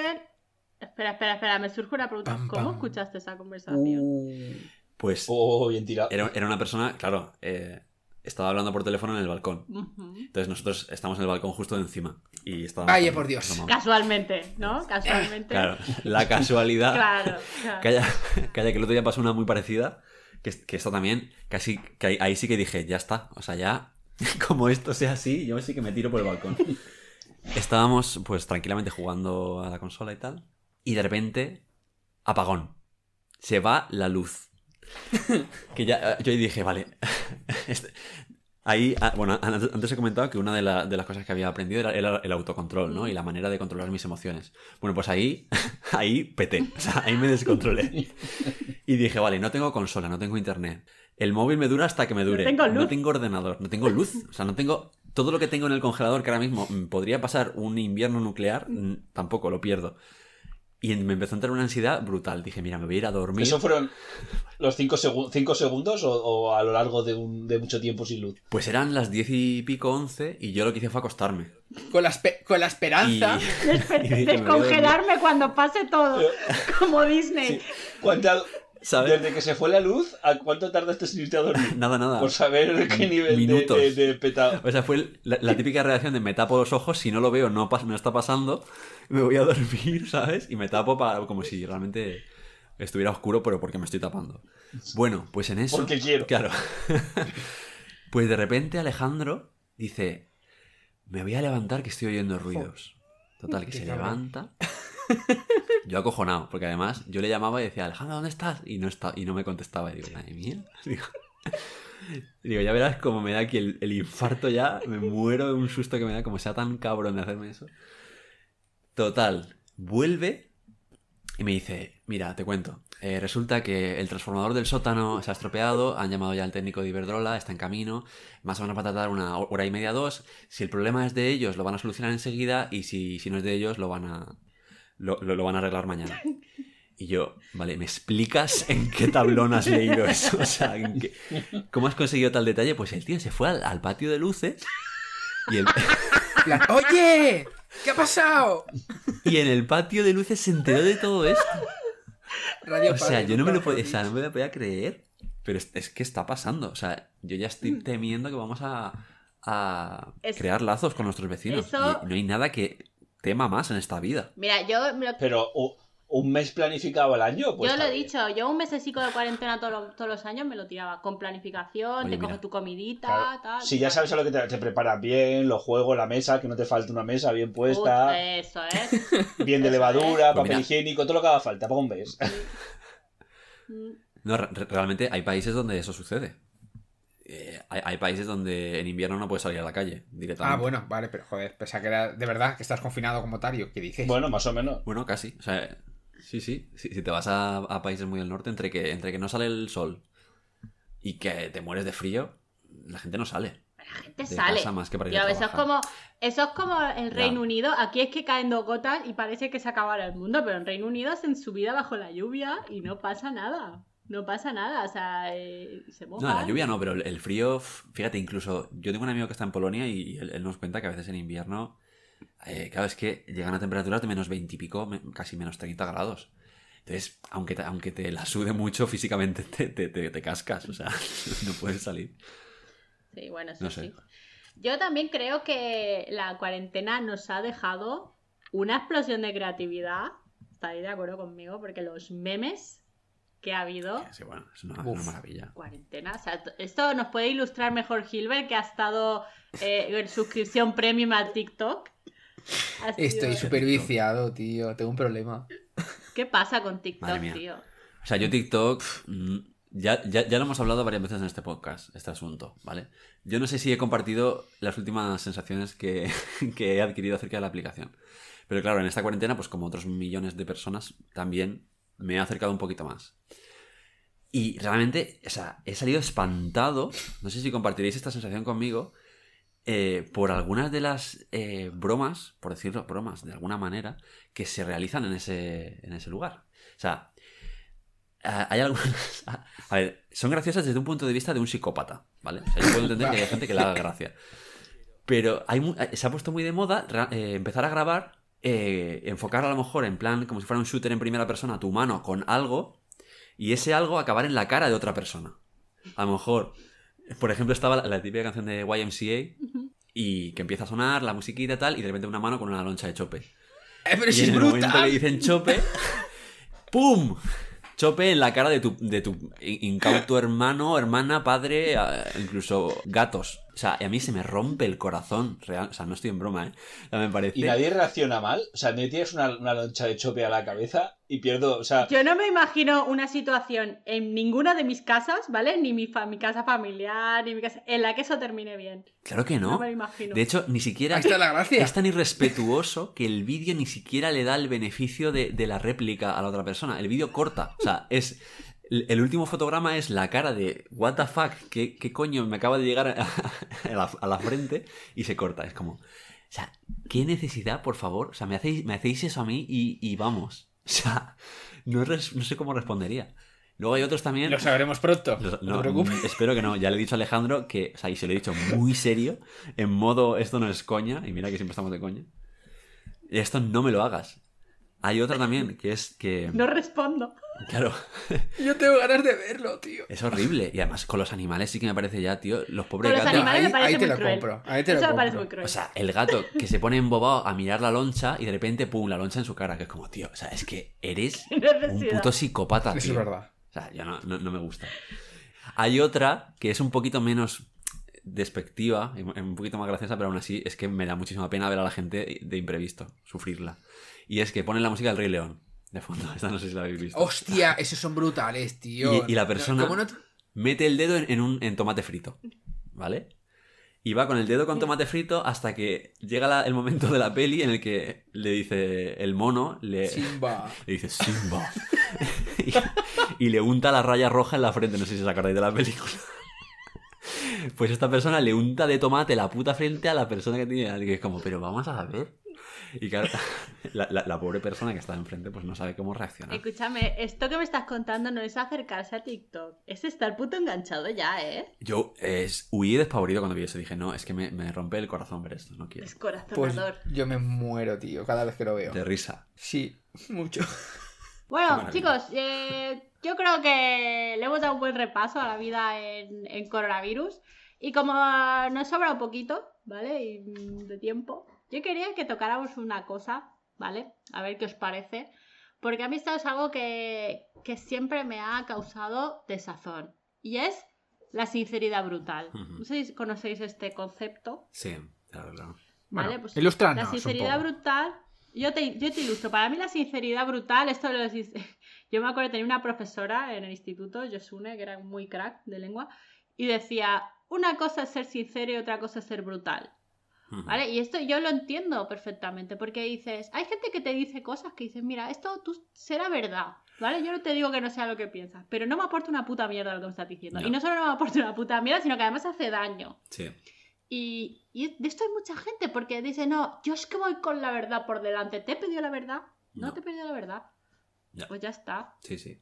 ¿Qué pensáis al respecto? Pero es distinto. Puede ser un hijo de puta o un cabrón y usar de excusa la sinceridad. Eh, Eso, es lo- eso es lo que pasa. Pero si tiene. Si va dirigida, porque si es. Si puede ser sincero brutalmente, ir si- como pollos en cabeza, que sería algo como más honesto, ¿no? De decir, yo digo todo lo que pienso. Mm. Pero si siempre va dirigido a algo, ya no es sinceridad brutal. Ahí hay mala baba. Pero hay mucha gente que se escuda en que es- él dice las cosas a la cara. Mm. Es que, yo qué sé. Eso es verdad. Yo estoy un poco con lo, con lo que decía Carlos. Tú puedes ser sincero, pero eh, si nadie te pregunta. Para mí, en ciertos. La, misión de información o la misión de intervención en ciertos momentos es necesaria. Si no te quieres meter en jardines o si no quieres hacer daño a la gente. ¿no? Es que al final. No sé. Yo creo que hay gente mala. Más que gente. Excesivamente sincera. Pero por acotarlo, ¿hablamos en, Exacto. en- en qué, en qué entorno hablamos? ¿En general de decir siempre o en un entorno de confianza? En cualquier entorno. Yo de hecho incluso creo que cuando menos falta hace la sinceridad brutal es en el entorno íntimo. Bueno, mira. O sea, ah, puede haber un entorno en el que haga más daño la sinceridad que en el entorno íntimo, porque si tú se lo dices a alguien que no conoces de nada, que te la pela mil, ¿qué más da? No. Pero no es verdad, tío, porque alguien te dice, por ejemplo, lo que te acabas de poner, tío, pareces un cuadro. Vale más la pena que te lo diga la persona que tienes eh, confianza, que no salgas a la calle y no des 50 miradas de decir, "Mm, pues no me había parecido. Sí que es verdad que en el entorno íntimo hay como más tolerancia. O sea, yo tolero más nivel de intromisión, digamos, en la gente que me conoce y que me aguanta y que me, y que me quiere, ¿no? Entre comillas. Comillas. O, o sin comillas, no sé, depende. Eh, tolero más que, que lo que pueda llegar de gente que no me conoce. Que es como, a ver, es que tú no, ¿sabes? No me cuentes nada, que no... Pero alguien que sí que me conoce y que me diga, mira, Álvaro, aquí pues estás columpiado, ¿sabes? O aquí has quedado muy mal. O esto que has hecho está mal. Yo qué sé, yo lo agradezco en parte también, no sé. Escúchame, también hay que saber recibir la, la sinceridad brutal, ¿eh? Claro, es que yo, yo veo eso, quiero decir que, o sea, indiscriminadamente creo que no, pero eh, ser sincero requiere un ejercicio de esfuerzo muy fuerte porque te expones también. Te expones a recibir una hostia de vuelta. Aquí yo creo que el, el- ejemplo más mundano de esto que es algo que nos, nos pasa a todos, pero nunca hemos adquirido una manera normalizada de tratarlo, que es el típico hazte así que tienes algo. O sea, el, el hazte así, ese hazte así, a veces tarda muchísimo en llegar. Y a lo mejor nadie se siente con la confianza de decirlo por el, el hecho de... Y cu- cuanto más tiempo pasa, peor es. Las miraditas. Claro, es en plan, vale, hace mm, 30 minutos que me he terminado ya el helado, ¿vale? Y me dices ahora que tengo en la nariz eh, ahí todo blanco, no. No sé. A mí hay una situación que he aprendido a superarla porque por el bien de los demás, que es cuando me veo a alguien en la oficina que tiene la bragueta bajada. Ay, qué bonito. O sea, no es, no hay momento en el que eso quede bien decirlo. Porque luego lo dices y dices, vale, dirán, ¿y qué hacen mirándome el paquete? Ves que hay veces que es inevitable. O sea, lo primero que veo es que lleva la bragueta bajada. Y dices, vale, ¿y ahora cómo se lo digo? Ya. De manera Le envías un mensaje y ya está. Ya ves. Nadine, te juro que si me dices que ahora que he trabajado nunca pensaré que me estaban mirando el paquete de forma lastiva. Puedes estar tranquila, porque además creo que uno de cada dos días la llevo bajada. A ver, la verdad es que cuando no, es- no es eso son los cordones, así que me lo puedo creer. No sé, yo creo que si, si se hace bien y se, y se hace en privado y se hace tal, a lo mejor si, si estás en una reunión de trabajo... Eso no es ser sincero, eso es hacerte un favor. Yo para mí, ser sinceramente brutal son preguntas del tipo una novia que se está probando un vestido y te dice, ¿qué te parece? Es precioso, ¿verdad? Hostia. Pues, eh, Uf. ¿qué le vas a decir? Claro, ¿o ¿qué opinas de mi novia? Que no sé cómo entras por la puerta. Madre Pero yo, por ejemplo, tengo una anécdota muy buena. Yo tuve una época, la época de Flying Free, con otro amigo, pensábamos que sabíamos bailar. Lo pensábamos, pensábamos que éramos gogos. O sea, estuvimos a punto de ir a un concurso de gogos Qué maravilla. que, que, que lo pienso ahora, lo pienso ahora y digo, menos mal que no sé lo que nos pasó que no pudimos ir, porque nos hubiéramos visto rodeado de ciclaos, que aparte no habíamos no, no, no éramos de discoteca, o sea que no sabíamos lo que era un gogo de verdad. Nos hubiéramos visto al lado de mazaos, éramos dos gilipollas haciéndolo de repartir cartas, subido en todas las tarimas que veíamos, Hostia. pensando que estábamos partiendo la pana. Y ahí hubiera venido bien que alguien hubiera venido y dijera, oye, Amigos. chavales, Compañeros. Sí, está muy bien, pero igual deberíais pensar en dedicaros vuestro tiempo a otra cosa. Ya, pero también, ¿no crees que si te lo hubieran dicho te lo hubieras tomado muy mal? En el fondo creo que me lo dijeron, pero no les hice caso. Si soy sincero. Plan, no tenéis ni puta idea, dejadme en paz. Era Billy Elliot, ¿sabes? Yo me acuerdo, mira, además me hace mucha gracia que Gilbert diga eso, lo de prefiero que me digan que voy a chunguaros, porque hay una frase que dice mi madre, desde que yo tengo uso de razón, cuando ve a alguien mal vestido, es, es no hay nadie que lo quiera, que le diga que va mal. Hostia, qué Es la frase de mi madre, te lo No hay juro. nadie que lo quiera. Que le diga que va mal, o, sea, que va, o que va como el Pero culo. fíjate, me pasa también que, mm, en la relación con Alejandro, ¿no? Que, que a veces él siempre me está preguntando, oye, ¿esto cómo me queda? Oye, ¿estoy bien? ¿O esto qué tal? ¿O cómo se tal? Las preguntas trampa. como- Preguntas trampa. Que siempre le digo que sí, porque que- mi, se- mi sentido estético eh, en lo referente a la moda y a la ropa y tal no está muy desarrollado, ¿no? Entonces, pues eh, es como, vale, yo analizo, veo que hay una prenda superior, una prenda inferior, Está todo tapado. una prenda para los pies y es como, sí, vas bien, ¿sabes? O sea, Los calzoncillos están debajo de los Claro. pantalones, todo va bien. no falla nada, es como, sí, ¿sabes? Entonces, pues claro, es, es poco fructífero, yo lo entiendo. Yo nunca pido opinión de ropa. Nunca, porque creo que yo tengo suficiente criterio. Si yo estoy preguntándole a alguien, ¿no crees que esto me hace? Es porque me hace. Ya. Claramente. O sea, si no, no lo preguntaría. Busque la reafirmación. Y ya está. Claro, no lo preguntaría. O porque es lo peor. A lo mejor tú dices, no creo que esto me hace, me hace gorda aquí. Y te dicen, no. Pero sí que te hace no sé qué, no sé cuánto. Es algo que es lo que tú no habías reparado. Boom. Y eso es puta mierda. Porque entonces estás. Pero eso es que te está reafirmando en lo tuyo. No quiere darte la razón, pero quiere darte otra razón para que no te lo lleves. Esto es muy retorcido. En plan, es, es que, es que es como una pregunta, una pregunta tonta. ¿Tú crees que me hace gorda? No, pero yo creo que el color no te favorece. es una escapatoria, tío. Es que, a ver, no me jodas. Es eso. Eh, va, va a sonar un poco frase 060 de es que a mí no me importa lo que piensa la gente. No, pero. Pero realmente no es Pero eso. ¿lo Es, decir, dicho? no es que no me importe lo que piensa la gente, pero intento que no, que no me importe. Decir, o sea, no sé si se entiende el matiz o la diferencia. O sea, Sí, sí, sí. si alguien me lo dice, si alguien me dice, eh, Álvaro, eh, estás gordo, ¿sabes? O Álvaro, estás. O sea, te queda fatal eso. Entonces sí que me afecta. pero no me siento con la, o sea, no me siento con la necesidad de preguntarlo o de interesarme realmente activamente por eso, ¿sabes? Si alguien me lo dice es porque le ha dado la gana de decírmelo y entonces ya me, me- me encuentro en el derecho de sentirme mal, por- eh, de, de ofenderme.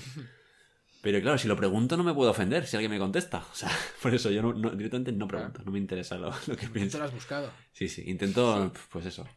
Bueno, es que esto es muy típico. Es en plan, es que no te he preguntado. Claro, exacto. ¿Sabes? Es como, si yo quiero tu opinión, te la voy a pedir, créeme. Eso es. Mientras tanto, no me interesa en absoluto. Y bueno, hay gente que eso no lo entiende. Para mí eso es lo más importante. Porque como al final este, están siendo sinceros, la, sincer- o sea, la verdad no ofende. Odio ese dicho. Lo de la verdad no ofende, una polla que no ofende. Claro que ofende la verdad. O sea, ¿eso qué es? Pues yo ahora ya, yo antes no preguntaba nunca, ahora ya para grandes eventos sociales sí pregunto porque me pasó de ir a una boda con traje, chaqueta, en camisa de manga corta, Ah, bueno, ya. en camisa de manga Eso corta sí. y descubrí que la americana con la camisa de manga corta no se puede llevar y estuvieron bueno no me afectó pero estu- fue fui la risa de la boda durante un rato fue Una foto, la una atracción foto. de feria Porque sería una boda muy snob. Yo, yo de todas formas, también, yo con lo de las camisas de manga corta, no termino de entender el tabú. yo tampoco O sea, ¿por qué? Es verano, normal que vayan manga corta. Ya, pero el protocolo. Ya, ya bueno, está. es que- Yo, yo he habido bodas que casi me muero deshidratado, pero del sudor. O sea, impresionante. Pero bueno, yo qué sé. Volviendo un poco al tema, para mí el, el punto central es la pregunta. O sea, cuando te preguntan tu opinión, y además yo aquí veo dos niveles. O sea, para mí hay dos niveles. Está el ¿qué te parece esto, no? O el ¿qué piensas de esto? O ¿qué opinas de esto, no? O ¿qué crees? ¿Cómo me ves? O cómo tal. Pues yo, a, esa pregunta, hay veces, según el grado de confianza, hay veces en el que todavía no doy el paso. Y, y- y me preguntan, ¿tú qué tal lo ves? Digo, pues bien, tal, bien. Pero luego ahí está como para mí la, la segunda fase, como, Pero como- bien, como la desescalada, ¿no? la, la segunda fase de la, de la pregunta, de la sinceridad, cuando ya se ponen serios y te dicen, sé sincero. ¿sabes? Para mí, eso ya es como, toma, un pasaporte de ida y vuelta hacia mi corazón. como, puedes llegar hasta donde quieras. Y yo me lo tomo así. O sea, si tú me estás diciendo, sé- no, en serio, sé sincero, que te lo agradezco, yo ahí ya me lo tomo como, vale, esta persona realmente quiere escuchar lo que yo estoy pensando. Hasta, hasta que no llega a ese punto, yo no- normalmente, pues bueno, si hay mucha confianza, a lo mejor con la primera fase ya lo digo, pero si no, no, no tengo ninguna necesidad. Entonces me estás diciendo que la mentira piadosa es un recurso necesario en nuestra Hombre, sociedad. claro. Si- Sin la mentira piadosa estaríamos todavía en el paleolítico, fíjate lo que te digo. O sea, los asentamientos humanos Yo te lo voy a comprar. no hubieran existido sin la mentira piadosa. Eso es verdad. Otra cosa es que esté mal. Estaríamos muertos todos. Pero bueno. Yo no creo que esté mal, ¿eh? Yo soy muy, muy, muy fiel, muy creyente de la mentira piadosa. además siempre que haces una mentira piadosa es porque crees que la otra parte no vas a aceptar la verdad que, la, que la va, lo va a hundir en cierta manera Claro que el daño que va a provocar es más grande que, que el el daño de tu mentira. bueno claro es que también está la mentira piadosa de evitar el problema directamente de decir Pero esa no es piadosa. Esa es salvavidas. ¿Cómo que no? Es estoy guapa, sí, estás preciosa, como siempre. Es evitar una bronca. No me jodas. Yo os voy a plantear una situación Uy. en el que la sinceridad brutal te explota en la cara seguro, seguro. A ver. Las peleas de pareja, Bueno, ya. de amigos. ¿De amigos? ¿Cómo? Es la típica que tú ya le dices, es que ese tío, ese tío no era para ti, es que ese tío era un cabrón, es que ese tío, popó, popó, Ay, sí, qué bonito eso. y ¡pum! vuelven. Sí, sí, sí, sí. ¡Zas! En toda la boca. ¿Y luego qué pasa? Que la que se lo dijiste se lo cuenta todo al otro. Y Pero tú hablas de- de- pero- sí, sí. Eso. Sí, pon, pon bien la situación. Que me he perdido. Esto nos ha pasado a todos porque tenemos la boca muy grande. Eso nos ha pasado. a Lo parafraseo, Nadine, si quieres. Parafrasea, parafrasea. Imagínate que, que, que tú estás con una chica, por ejemplo, ¿no? O con un chico. Vale.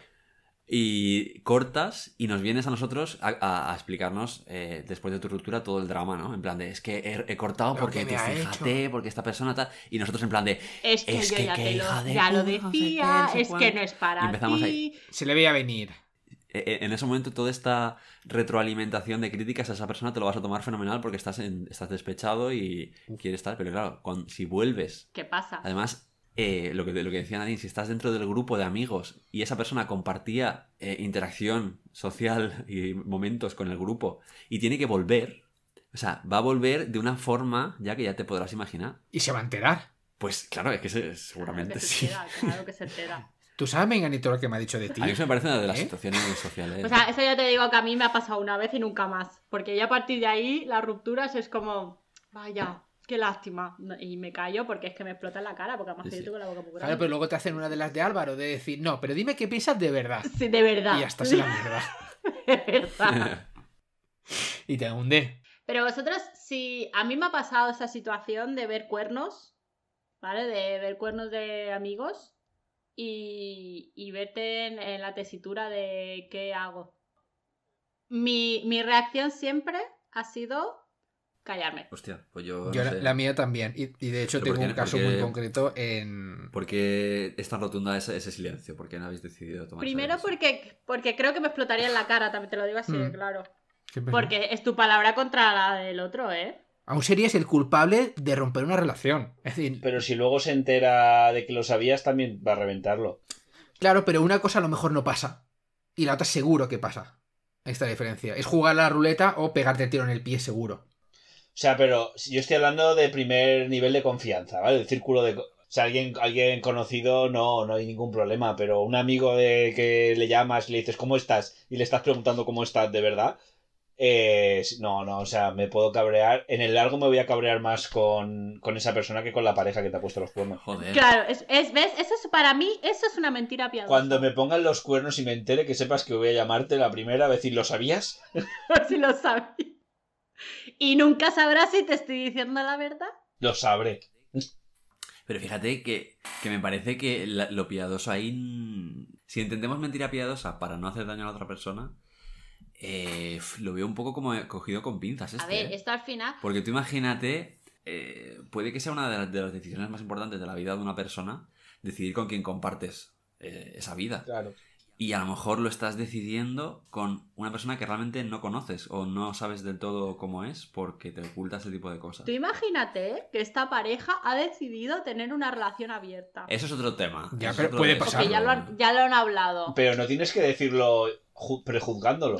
O sea, lo puedes decir informativamente, simplemente. Claro. Mira, te informo que te he visto a tu novia. FYI, tal. ¿sabes? FYI. Le mandas un email. F- FYI, me encanta. Haces un, haces un anónimo, le tiras una piedra por la ventana.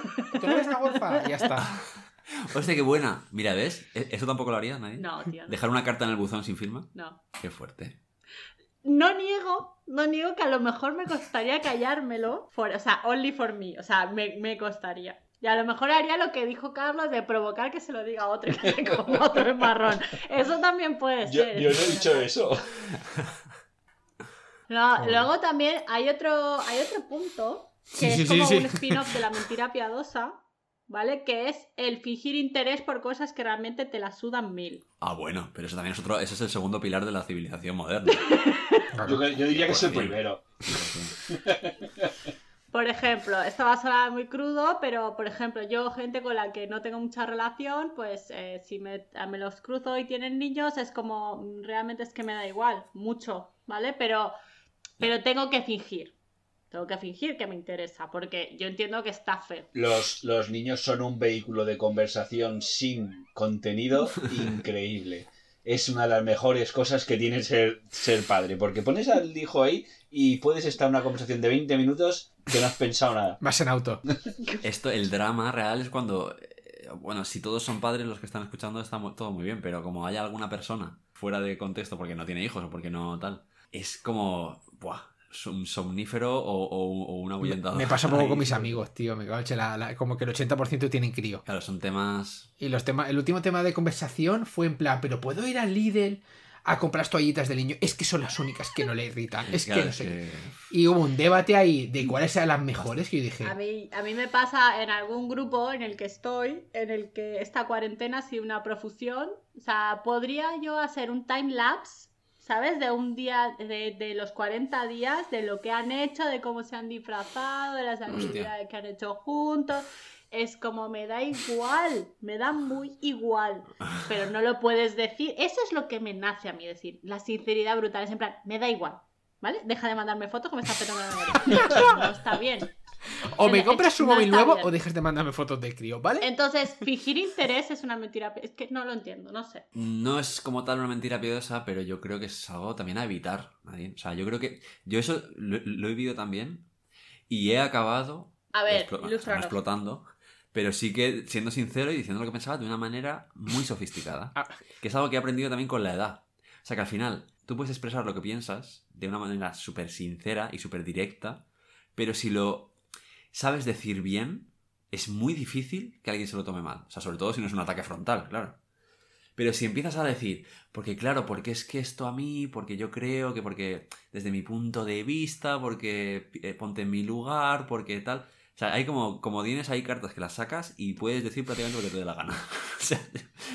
o eso creo yo, no sé. Si lo elaboras bien y consigues un poco de empatía y tal, yo creo que puedes decir casi lo que quieras, eh, sobre todo si te estás eh, refiriendo a personas razonables. Os voy ¿no? a poner otro ejemplo donde la sinceridad brutal a mí yo no puedo, ¿vale? Y es con la comida. Hostia, A mí cuando alguien me cocina, hostia, vale, vale. ya puede, ya puede ser una mierda muy gorda que yo siempre está muy bueno. Mm.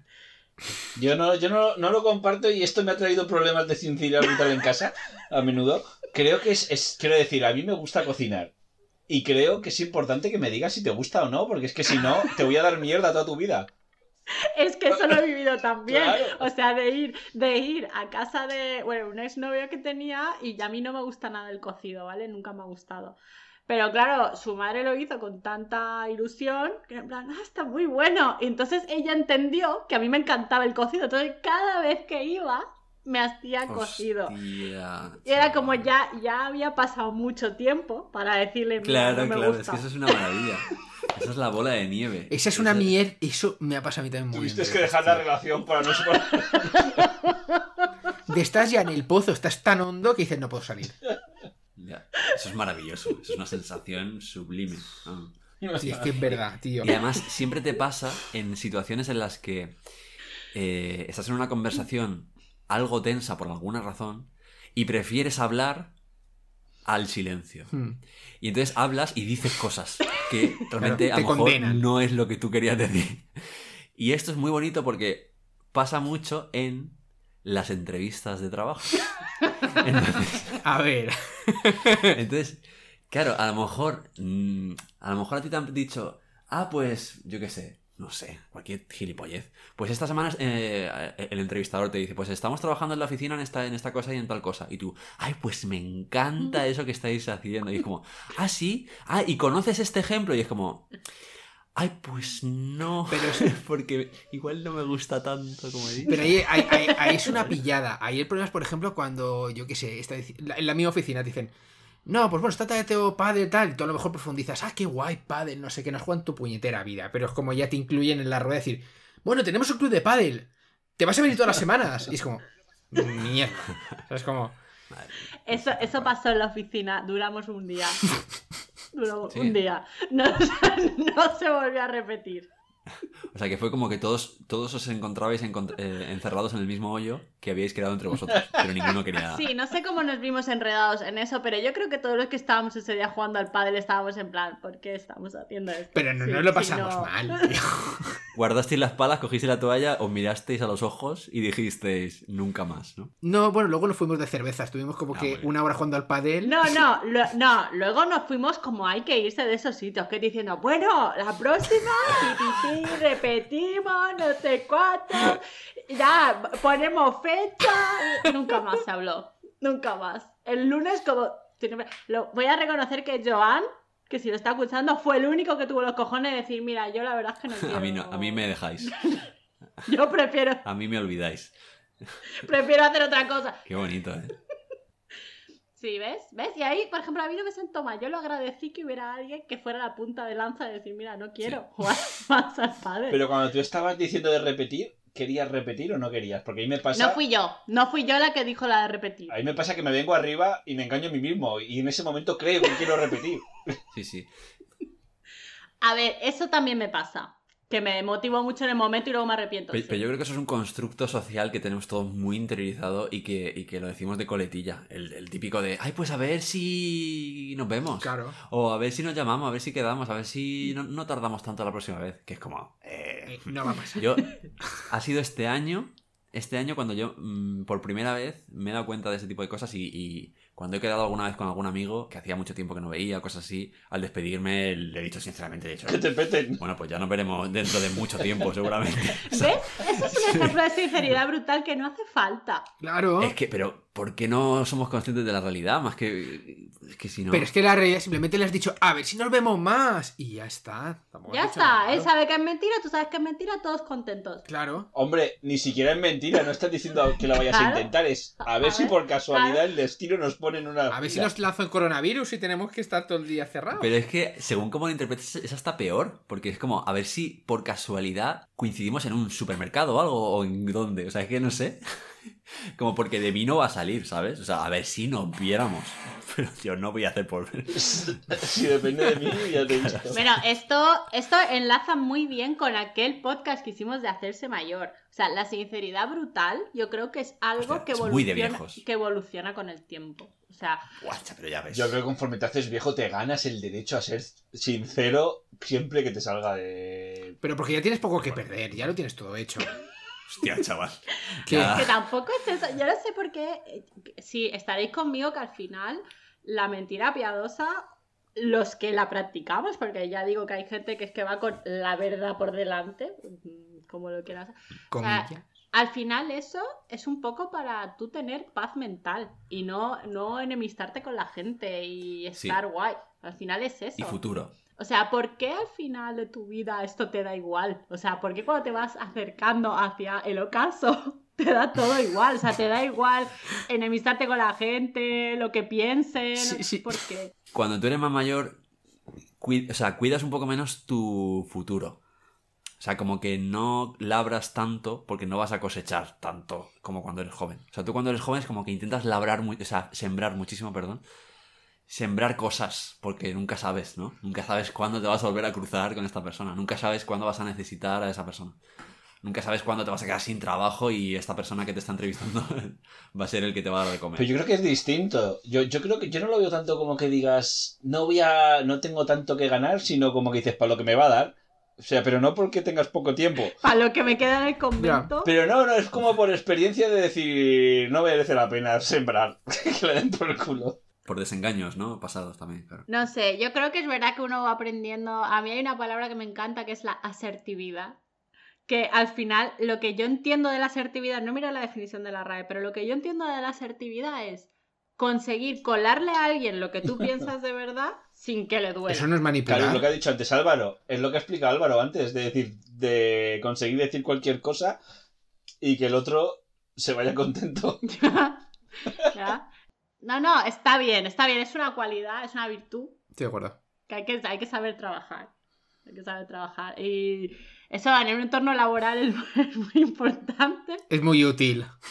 Sobre todo cuando tienes que calificar ideas de otros. Y... Pero bueno, es, es curioso lo de la sinceridad brutal. Yo no estoy nada a favor. yo estoy- ya digo que yo soy súper creyente de la mentira piadosa. A mí, mentirme, mentirme, a mí me Qué gusta bonito. que me mientan, no tengo ningún problema. Yo si no pido... Miénteme. Si no pido... Miénteme, pero miénteme a la cara. Si no pido abiertamente, como dice Álvaro, si no digo abiertamente, dime la verdad, Insistiéndote. insistiendo, o sea, es que realmente no quiero saberlo, o sea, y porque además esto enlaza con otra de las grandes frases de mi madre que me encanta, que es, no pregunten lo que no quieres saber. Cuando uno pregunta opinión, zas, te la comes, no te puedes Ya. cambiar. Tu madre es, que es una sabia, ¿eh? O sea, es una filósofa. Sí. Mi madre es que es una fuente de sabiduría, es, es, es así. Cuando viene el podcast. Cuando queráis. Y cuando escribe un libro, ¿eh? Porque yo también creo que... Qué maravilla. Sí, sí, sí. Bueno, mi madre y mi padre, los dos, pero mi madre, mi madre es que es mucho más elocuente. Mi padre es más callado, pero también la suelta Con la mirada. contundentemente. Claro, te mira, te dice sello de desaprobación. Yo, yo lo digo, eh, y como yo, hay muchísima gente. Lo que pasa es que no queda bien decir, a mí es que me gusta que me mientan. Está, es políticamente incorrecto decirlo. Ya. Pero, pero yo es que paso, o sea, no me digas que hoy voy mal, si ya estoy en la oficina y no puedo hacer nada al respecto. Ya ves. No me jodas el día, qué necesidad. Sí, sí. Porque Claro. además es como que cada uno tiene sus estructuras mentales que sostienen la cordura y que sostienen su, su autoestima. Es verdad, o sea, yo, yo lo veo un poco así. Entonces, si, si tú metes el palito tuyo de tus comentarios, a lo mejor estás desequilibrando estructuras que no conoces, ¿sabes? Y que pueden caer, venirse abajo de pronto. Eh, Creo que hay un punto interesante, es decir, si puedes hacer algo, te lo Claro. tienen que decir. Si ya no puedes hacer nada, pues ya, pues nada. Es como sí. la bragueta. Claro, o sea, exacto, o sea, estoy en esa. Pero Claro. eh, si no puedo hacer Exacto. nada, no, pero es que yo tengo, tengo amigas que, que no tienen filtro. Es como, mira, te lo digo porque te lo tengo que decir. Vas mal. Ese corte de pelo, o sea, a lo mejor lo primero que te ha visto, te ha visto después de cuatro meses, te mira el pelo y te dice, ese corte de pelo te queda fatal. Es como, tío, no te lo he preguntado. No, ¿Pero por qué?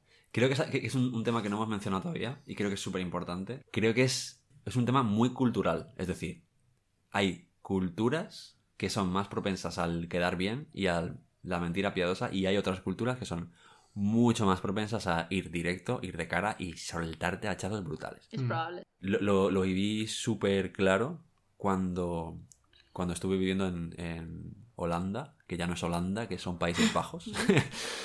De hecho, fíjate hasta qué punto que cuando yo volví a, a España, la gente me lo decía, me dice, hostia Álvaro, te has vuelto súper tajante. O sea, te has vuelto como súper directo y me estás empezando a caer un poco mal. Claro. Pues que a ver. Y, y- y yo realmente lo, lo- lo vi, o sea, lo, an- lo analicé y me di cuenta que era así. Y, y además me di cuenta también que era un poco porque me había hecho la manera de ser de los holandeses, que son como súper súper directos. Como, mira, tío, o sea, lo que pienso te lo digo y si no te gusta, pues no. No- no me escuches. Te vas. O sea, eso, esto hilado cultural. con el ser un bien queda también. Sí, exacto. La cultura ser un bien queda. más latina y tal, pues eh, me- mediterránea y tal, también es como más del otro extremo, ¿no? Donde las relaciones sociales y el jijijaja mm. y quedar bien y tener muchos amigos es más valioso. Mira, ves, yo todo, todo lo fan que soy de la mentira piadosa, yo no soy nada bien queda. Nada, cero. ¿No? No. Bueno, es un mix interesante. No, no, no, no, porque no. Si alguien no me cae bien, no me caes bien, se me nota, o sea, por mucho que me esfuerce, eh, Bueno, a mí también. se me nota y es como, mira, no, no quiero quedar contigo, no quiero saber nada, no, no, dejarme en paz. Eh, Sí.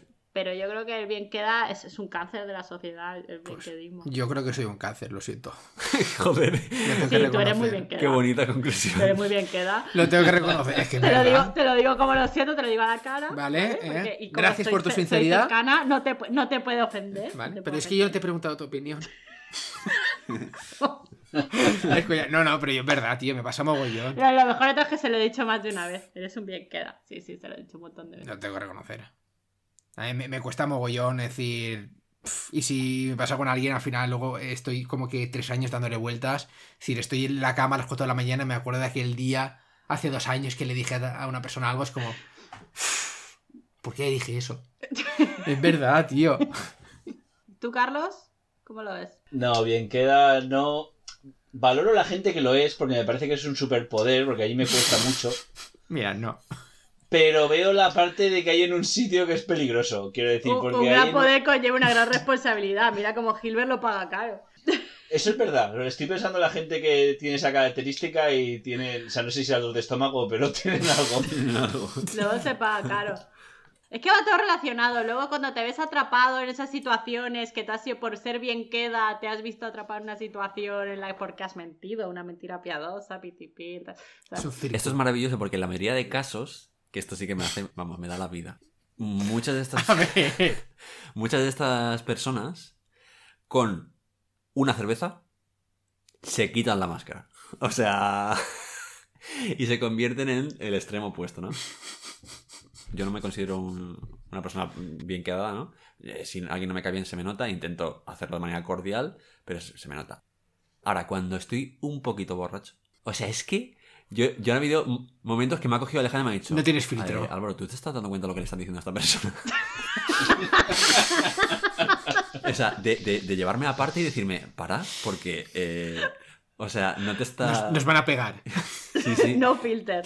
Pero en plan de, de decir, pues a lo mejor una persona que, que me cae mal y que llevo esa, esa circunstancia de manera normal en el día a día y de repente exploto y le, y le empiezo a atacar y empiezo a decirle, pero es que tú no sé qué, pero es que tú no sé cuánto, pero es que tú no sé qué. Y empiezo pa, pa, pa, pa, pa. Y, y no tiene fin. Y O sea ya que- está, y arreglado todo. y ya está. Sí, sí, sí, me ha pasado, eh, me ha pasado. Sí, me ha pasado. Pobrecico. Y que me dice, los próximos dos años no tengo nada más malo que decir. Ya Ya está, está. Sí, sí, desahogado, desahogado. Yo no lo sé, yo cuando estoy borracha. No lo sé. Es que soy- suelo ser bastante transparente en general. Mm, Pero no. Eso te lo compro. Las borracheras de cu- cuando ha pasado mucho tiempo entre borrachera y borrachera son Uf. Peligroso. son distintas. Sí, sí, sí, sí, sí, son distintas. Es como que pierdes los resortes. Ya, o sea, ya no va solo, eso va solo. ¿Cuándo hacemos una? Yo hoy me he levantado con resaca, no digo más. O sea, ¿Qué? resaca en quarantine. Y ayer me bebí tres cervezas. Real, tres tercios, ¿eh? Tres tercios y resaca. Bueno, resaca y un Bueno. pedo que, vamos, que acabé por los suelos. Menos mal que estoy en mi casa. Bueno, yo también te digo, yo me hago tres cervezas de normal y me pasa igual, así que no. Con un zumito. ¿Ves tú? Mira, mira, es verdad, na- nadie los. Con un zumito le das un puerto de India, te, te se toma un tercio de la copa y ya está sobradísimo. Digo, que le salen baratísimas. Hay zumos que tienen mucho azúcar, eh, cuidado. También. Es verdad, tío. Sube mucho. Yo sigo insistiendo en que está verde, pero bueno. Que se nos quedó pasmado en medio de una calle deslumbrado como los gatos, casi la atropella. Ay, eso me pasa mucho a mí también. Me quedo mirando cosas muy, muy, muy... Claro, yo les dije. ¿qué prisa hay si está verde? ¿Sabes? Me quedé todo feliz. No estaba verde, no estaba verde, no. ya lo digo yo que no estaba. Pues nada, bueno chicos, yo creo que nos hemos enrollado. Álvaro tiene aquí un trabajo de edición. A ver, a ver si me puedo pillar un, un ratillo en casa y a ver si me pillan en casa. Sí, a ver si puedes parar con tu agenda a Hmm. tope. Entre acuarela y acuarela. Que claro, cuidado. Carlos, ¿qué tal la experiencia podcastil? Bien, no, entro cuando me graban, entro en modo túnel. Cuando lo escuché, pero bien, ha sido divertido. Tenemos que, que acabar con la, la última sección, la tercera sección de, todo, de todos los capítulos. Es verdad, ostras, que mira, es que como ha pasado tanto tiempo, ¿a quién le toca el veto? A Carlos. ¡Zas! Oh, te ha tocado, Carlos. Mira que he pensado y he dicho, mierda, no tengo, pero tengo. Sí que tienes. eh, veto, hacer videoconferencias. Yo voy a proponer hacer un veto. Eso es lo que tengo que hacer, ¿no? Sí. Sí, Sí. sí. Hacer un veto. Veto. Eh, con pantalones. Uh, Por favor, ¿no? Tío. Que se me pega las piernas a la silla, dicho. No sé si es el origen de, de- de la tradición, pero es lo que se me ha ocurrido. mira, yo no voy a vetar tu veto. Yo te lo compro. No, yo no puedo. No, no, yo lo veto. Yo veto el veto. No puedo, no hacer. Vamos a hacer la semana. Una semana te lo compro, pero Sí, yo trabajo favor. 100% remoto todos los días. O sea que no. Vale, sí, no. va- va- mientras que haya estado de alarma, podemos poner una- un, un punto de final. O sea que no. No, Carlos, no puedo apoyar tu veto. O sea, a mí me encanta que hagáis la videoconferencia sin pantalones porque me río un montón, pero sobre todo por la tensión esta. Muy bien. O cuando levantáis a por el cargador y no sois conscientes de que lleváis calzoncillos. A mí, a mí es que se me olvida, o sea, es que yo me- estoy en modo, Sí, sí, es sí, normal, sí, pero claro. antes me daba, esto está feo y a veces intento poner pantalones, pero cuando pido comida a domicilio abro en calzoncillos. Por- Esto es lo que hay y te atiendo ahí de persona a persona, la ropa es súper Sabes a dónde no tienes que mirar. y me pongo calzoncillos, eso sí. ¡Qué detalle! Eh, Bueno, eso sí es un detalle. es un detalle. Y camisa, o- y camisa, muchas veces, calzoncillos y Y camisa. corbata. Fíjate que yo viviría más violento que alguien fuera sin camiseta, Exacto, sin ¿ves? pantalones. Sí, sí, sí, sí, sí. Estoy de acuerdo. ¿Verdad? Y además doy fe, cuando he trabajado de repartidor, ca- calzoncillo y camisa o camiseta es perfecto, está todo bien, no, estás en tu casa. Vengo, te lo doy y me voy. Sin camiseta es... eh, Es más violento. Sí, sí, sí. Claro, pero porque los ojos hacen más contacto y queda raro. Puede ser. Está. sí, Claro, no bajas la mirada hacia a ver si lleva los gallumos de Bob esponja o cuáles lleva. No, no lo veo yo. Tu veto no. O sea, más es que me. Lo apoyo, pero no lo comparto. ¿Es el primer veto vetado? No, hemos tenido otro veto vetado. Hemos vetado el de, al de Alejandro. De verdad. Cuando invitáis gente, ¿le vetáis los vetos? No, si me lo razonan bien, no, pero es que no me lo estáis. Es que me estáis pidiendo unas cosas. Mira, por mis muslos y. Vale. No, tú, tú te puedes vestir de punta a blanco y cuando vas a hacer una videoconferencia te desvistes y luego vas a vestir. Nadie lo va a saber. Esperad, chicos, que me tengo que todavía que, que quitar los Un pantalones. momento, me voy a desnudar. Vale, o sea, ¿Quién lo va a saber? Nadie lo va a saber. Vale, yo lo voy a saber, yo me levanto mucho, cabrones. Es más, debería, debería ser capaz de que no lo supiéramos ni nosotros, que tengamos que confiar en tu palabra. Ahora mismo, bueno, ahora mismo tenemos que confiar en todos los vetos. En el de comer en el cine, en el Taco Bell, en todos ¿Quién estos. me tocó comer en el cine? ¿Tú, no?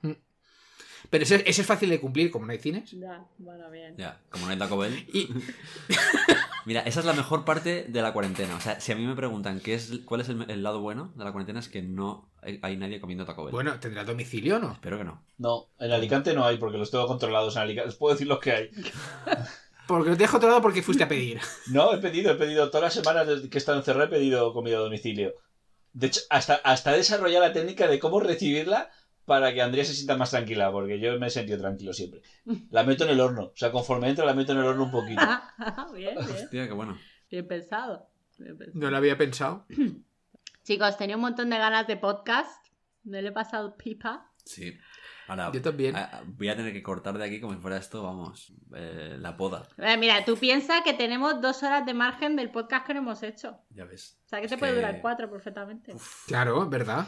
Total, no tienes nada mejor que hacer que escucharnos. Voy a hacer ahí poda selectiva. Que no se note mucho. Puedo selectiva la que voy a tener que hacer yo cuando tenga que volver a salir de casa. Hostia, chaval. Qué bonito. Tela. Pues nada. Pues nada, bueno chicos, gracias por el ratito. Carlos, espero que te lo hayas pasado bien. Me ha encantado Sí. que podcast.